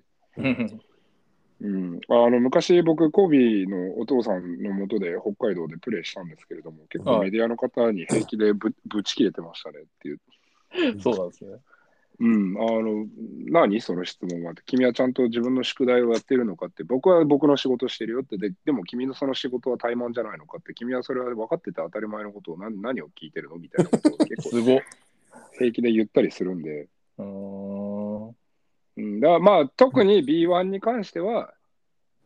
メディアさんも、あの、まあ、成長はしていかないと、多分選手たちやクラブ、リーグ側から締め出される時期っていうのは、そう遠くない未来にあるんだろうなとは思いますね。んなるほど。まあ、みみんな生活かけてるからね、っていうことですよね。だから要するにマスコミもそれなりの覚悟を持って仕事をしもしてくださいっていう意味でもあるよね。同時に、うんそう。みんなステークホルダー必死だから。そううん、うんだなんかこの記者のうん感じってあんまり、あの、まあ、間は抜けてたかもしれないですけど、質問として。ただ、そこまでなんか、詰めてる感じでもなかったですよね。聞いた、うんうん聞きましたけどうんうん何なんだみたいな感じで言ってたわけでもなく、ただちょっと言葉のね、チョイスが良くなかったかもしれないですけど、例えば言い方的に、まあ、来シーズン優勝をリベンジしに行くにあたって、伸ばしたい、ことしたいないと感じたものは何ですかとかね、なんかそう、うん。ちょちょちょっと前向きにするとか、だけでもまあまだ違うと思いますし。この試合で自分がもっとできたことは何だったんでしょううっていう、ん。うん。こうなんか別に言葉の伝え方はいく何通りでもあって、うん。はい。うん、まあ、どうでしょうね、比江島選手が答える、答えないっていうのは、その選手のね、それはパーソナリティもそもそも論のところであるし、ううん。ん。あの段階でね、多分彼は感情を出したくなまあ、日本の選手、スポーツ選手、特にまあバスケットで言えば、まあ、まだまだこの感情を出すことが許されてないうん。というか、その雰囲気があって、別にあそこで、ね、もしかしたらメディアさん側としては、比江島選手の感情をもっと引き出したかった。例えば、ちょっとこう、痛いところをついて、ね、彼が涙ながらに、いや、僕はもっと頑張れましたっていうのをもしかしたら引き出したかったのかもしれないし、いや、わかんないよ、それは。う結局ん。わかんないけど。れども、でも別にほら、その会見でさ、泣か泣こうが怒ろうがなんだろうがって、別にそれはスポーツ選手っていうのは感情を表現することが許されている人間たちだから、うんはい。うん、あのそこの部分では別にあんまり記者会見っていうものに、そうこう僕はこう、こうであるべきだみたいなのはそんなに持たなくてもいいのかなっていうのは、その比江島選手の件だけではなくて、全体的にやっぱりもっとみんな自分のパーソナリティっていうのは全然こう、なんて言うんだろうな、僕の考え方からからすると、そのメディアさんに出るときって逆に世の中に自分ってどういう人間なんだっていうのをもっと知ってもらえる。うんうん。うん、チャンスでもあると思うので、まあ、そもそも論のところで、じゃあ、例えば今、B リーグにいる選手たちが自分の、ね、内面を知られたくないっていう選手もね、それなりの数いるだろうと思うし、バスケット選手だから、いや、バスケットで見せてなんぼでしょって思ってる人たちもいるだろうから、うんうんただ、そのまあ、選択肢の一つとして、別に感情をあらわにすること、必ずしも冷静に淡々とあったことを伝えて、ファンへの感謝を伝えてっていうことが全てではないよというのは僕は思いますね。うん。うん、なるほど。だから、うん。まあ難しいところなんですよ。だって、要するにこのシー、まあ、B1 のシーズンで最後の最後の試合で、で、ね、あの、もう本当に関わるすべての皆さんですよね、ファンも含めて、やっぱここにすべてかけてるので、やっぱすすぐ終わって、じゃあ10分以内に、じゃあ自分の気持ちをこう整えて出るっていうことはやっぱりあのひるき君が言ったみたいに難しいことがそう簡単じゃないので、ううん。うんん、だからねそこは素直でいてもいいと思いますよね。ううんんまあだから感情が整ってないんであれば、いや、もう正直整理できてないですっていうのも別に一つだと思うし、確かに。うんね、後後日またインタビューがあればそれもそれで話せるだろうし、まあまあみんなそれぞれやっぱりそれをどうハンドリングするかどう対応するかねあのケンジ君が言った言ったみたいにみんな違うからそうそうそうう、ん。うんでも確かに真面目で答えようとしてるからこそあの反応ってことですよね。そうそう、多うん分比江比江島選手はすごく真面目なんだと思います。うん。うん、真面目だからこそ、こう、自分の、本来自分が多分喋りたい内容というか、自分がこう喋らなきゃいけないっていうところに持っていけなくて、うん一瞬躊躇をしてしまったのかもしれないですよね。うんで、それを、まあ、安西ヘッドコーチが、ね、毎日一緒に過ごく過ごすわけですから、ヘッドコーチと選手っていうのは。はうん、で、それを彼をカバーしてあげたっていう形かもしれないですね。うんい。なるほど。はい。はい。いやー、メディアも頑張ります。言ってすらいないけど。いや、でも気持ちはわかりますもん。あの僕も何何回かちょっと優勝逃してるんで、あーやっぱり目の前で紙吹雪されると相当辛いですから、メンタル的に。うんこの番組では各コーナーのスポンサー様募集中です。ご興味ある企業様はツイッターでご連絡ください。そして、聞いてくださっている皆様、ご意見、ご感想はツイッターでハッシュタグトラッシュトーキングセオリーまでお願いします。ということで、今週も投稿いただいております。まーさん、あずさーでの試合の振り返りを純粋に聞きたいです。エクセレンスファンとしては、2試合を通じた岡山の狙いを聞いてみたいです。ほう。えっ、と、じゃあ、まあ、シシンプルにいきましょうかね。あの、はい相手がどうこうっていうところではなくて、自分たちの、えーディフェンスをして、えーそこから早い展開に持っていって、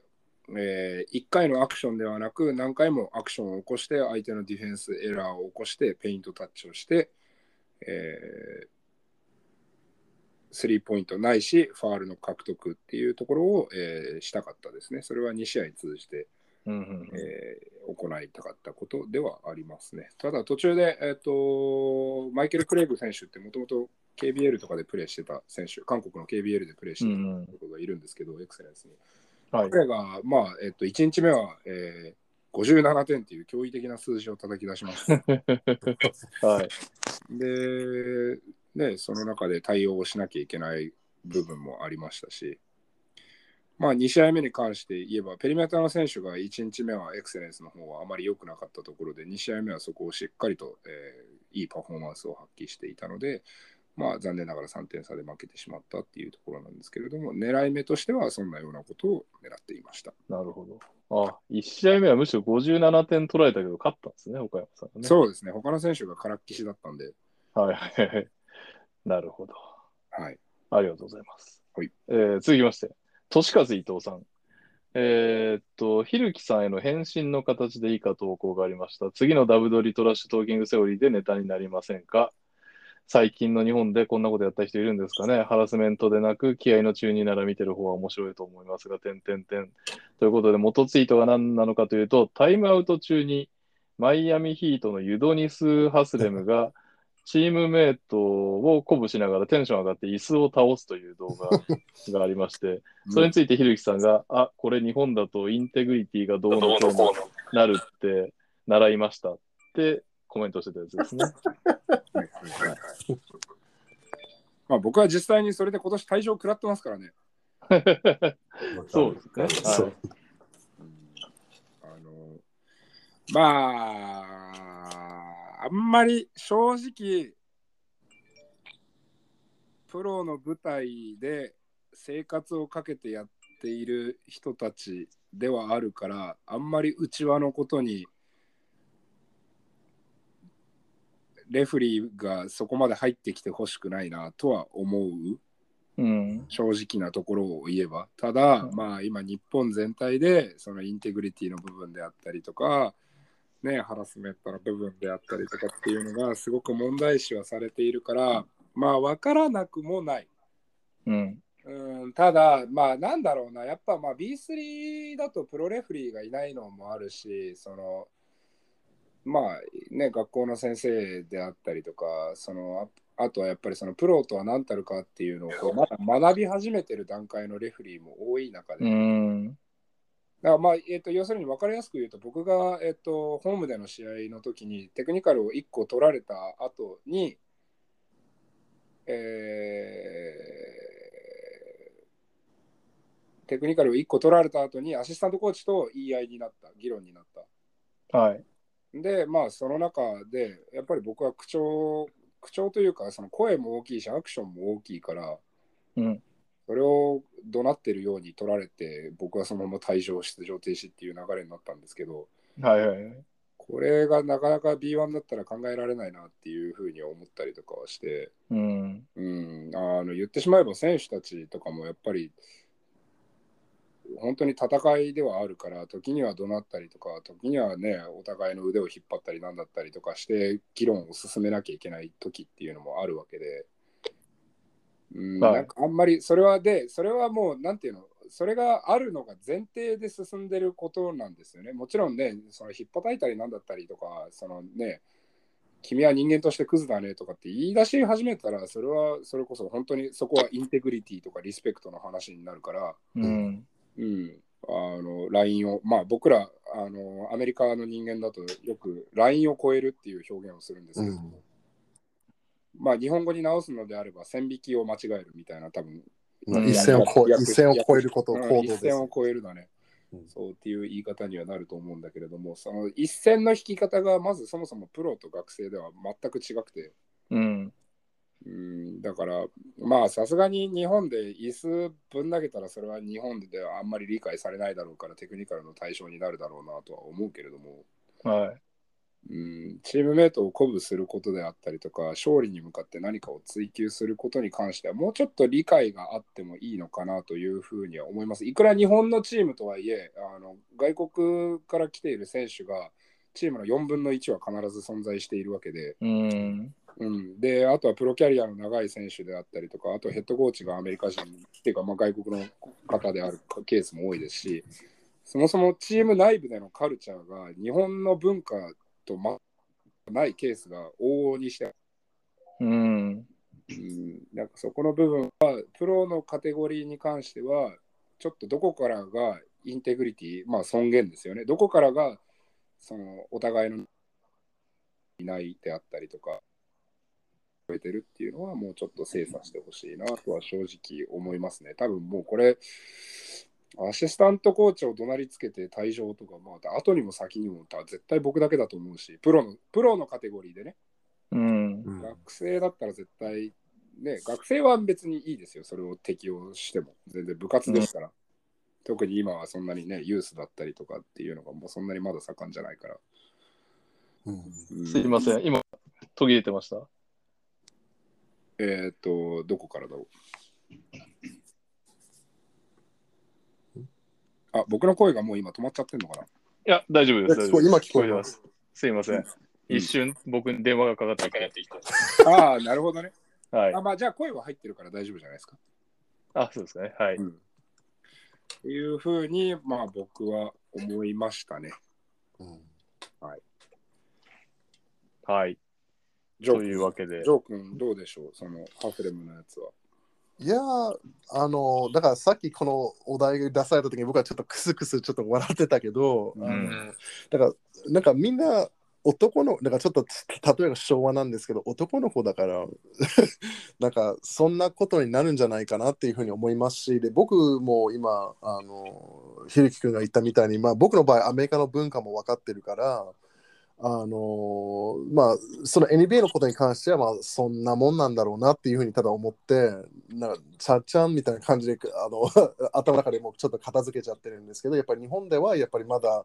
そういったところが刺激的なのかなというふうには思いますけど、ただし、あの、あれですよね、そもそもその選手間同士の信頼関係がどうなっているかとか、その監督同士の信頼関係がどうなっているかっていうのを、そのコンテクストを理解することもすごい大事なので、うん。あのね、あやっぱりね、ただ熱くなってる可能だけっていう可能性もあるわけだし、でうん。それと例えば自分のベンチで選手間がそれをするんだったら、うん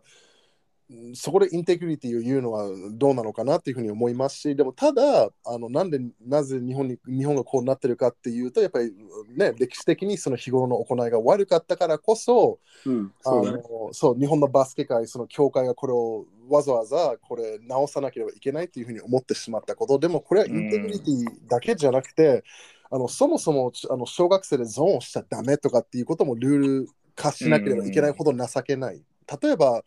ね、海外ではあのそんなことをルールにしなくても、まあ、コーチ同士が暗黙の了解で、まあ、必要ないんだったらゾゾーンはしないよね、育成につながらないからねっていう会話をコーチ同士でするじゃないですか、うんコミュニティが。なるほど。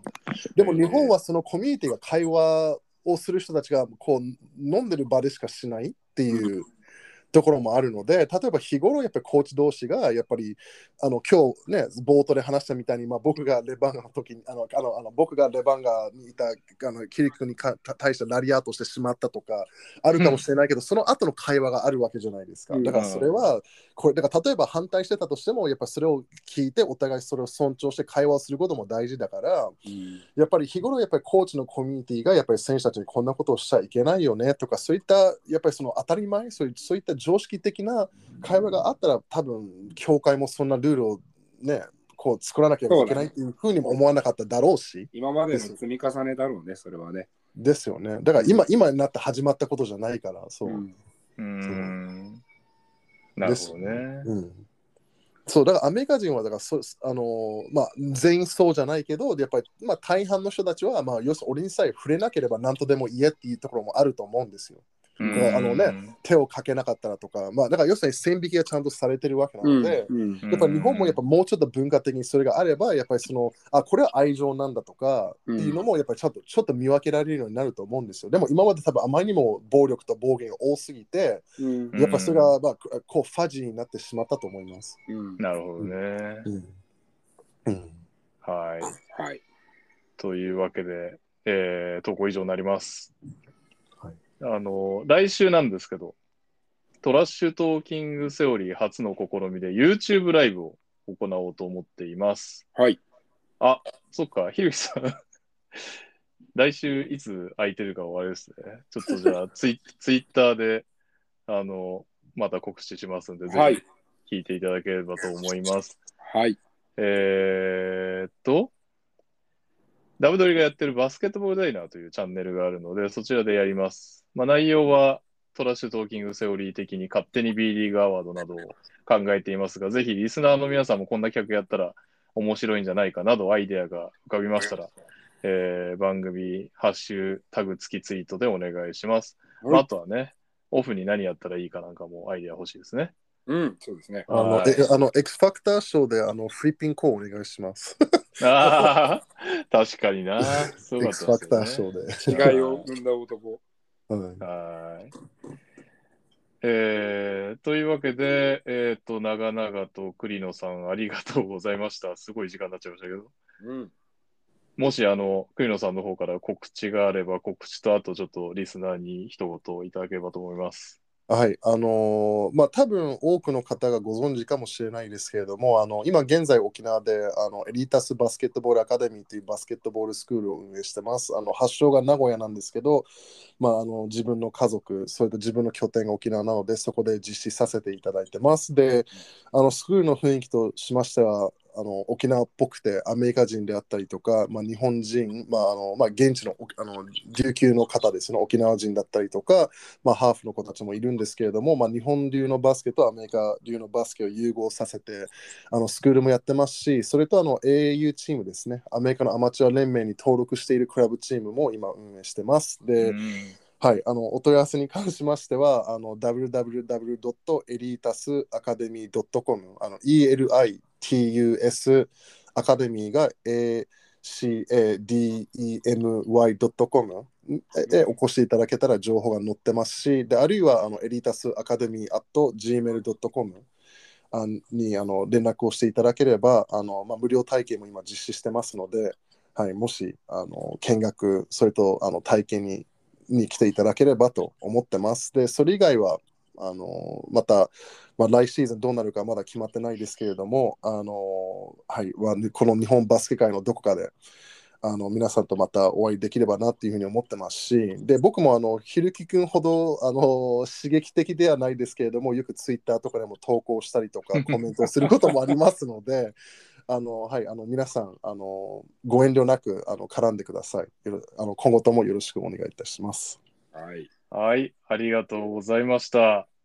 えーというわけで、ぜひ、来週は YouTube ライブ見に来てください。あの、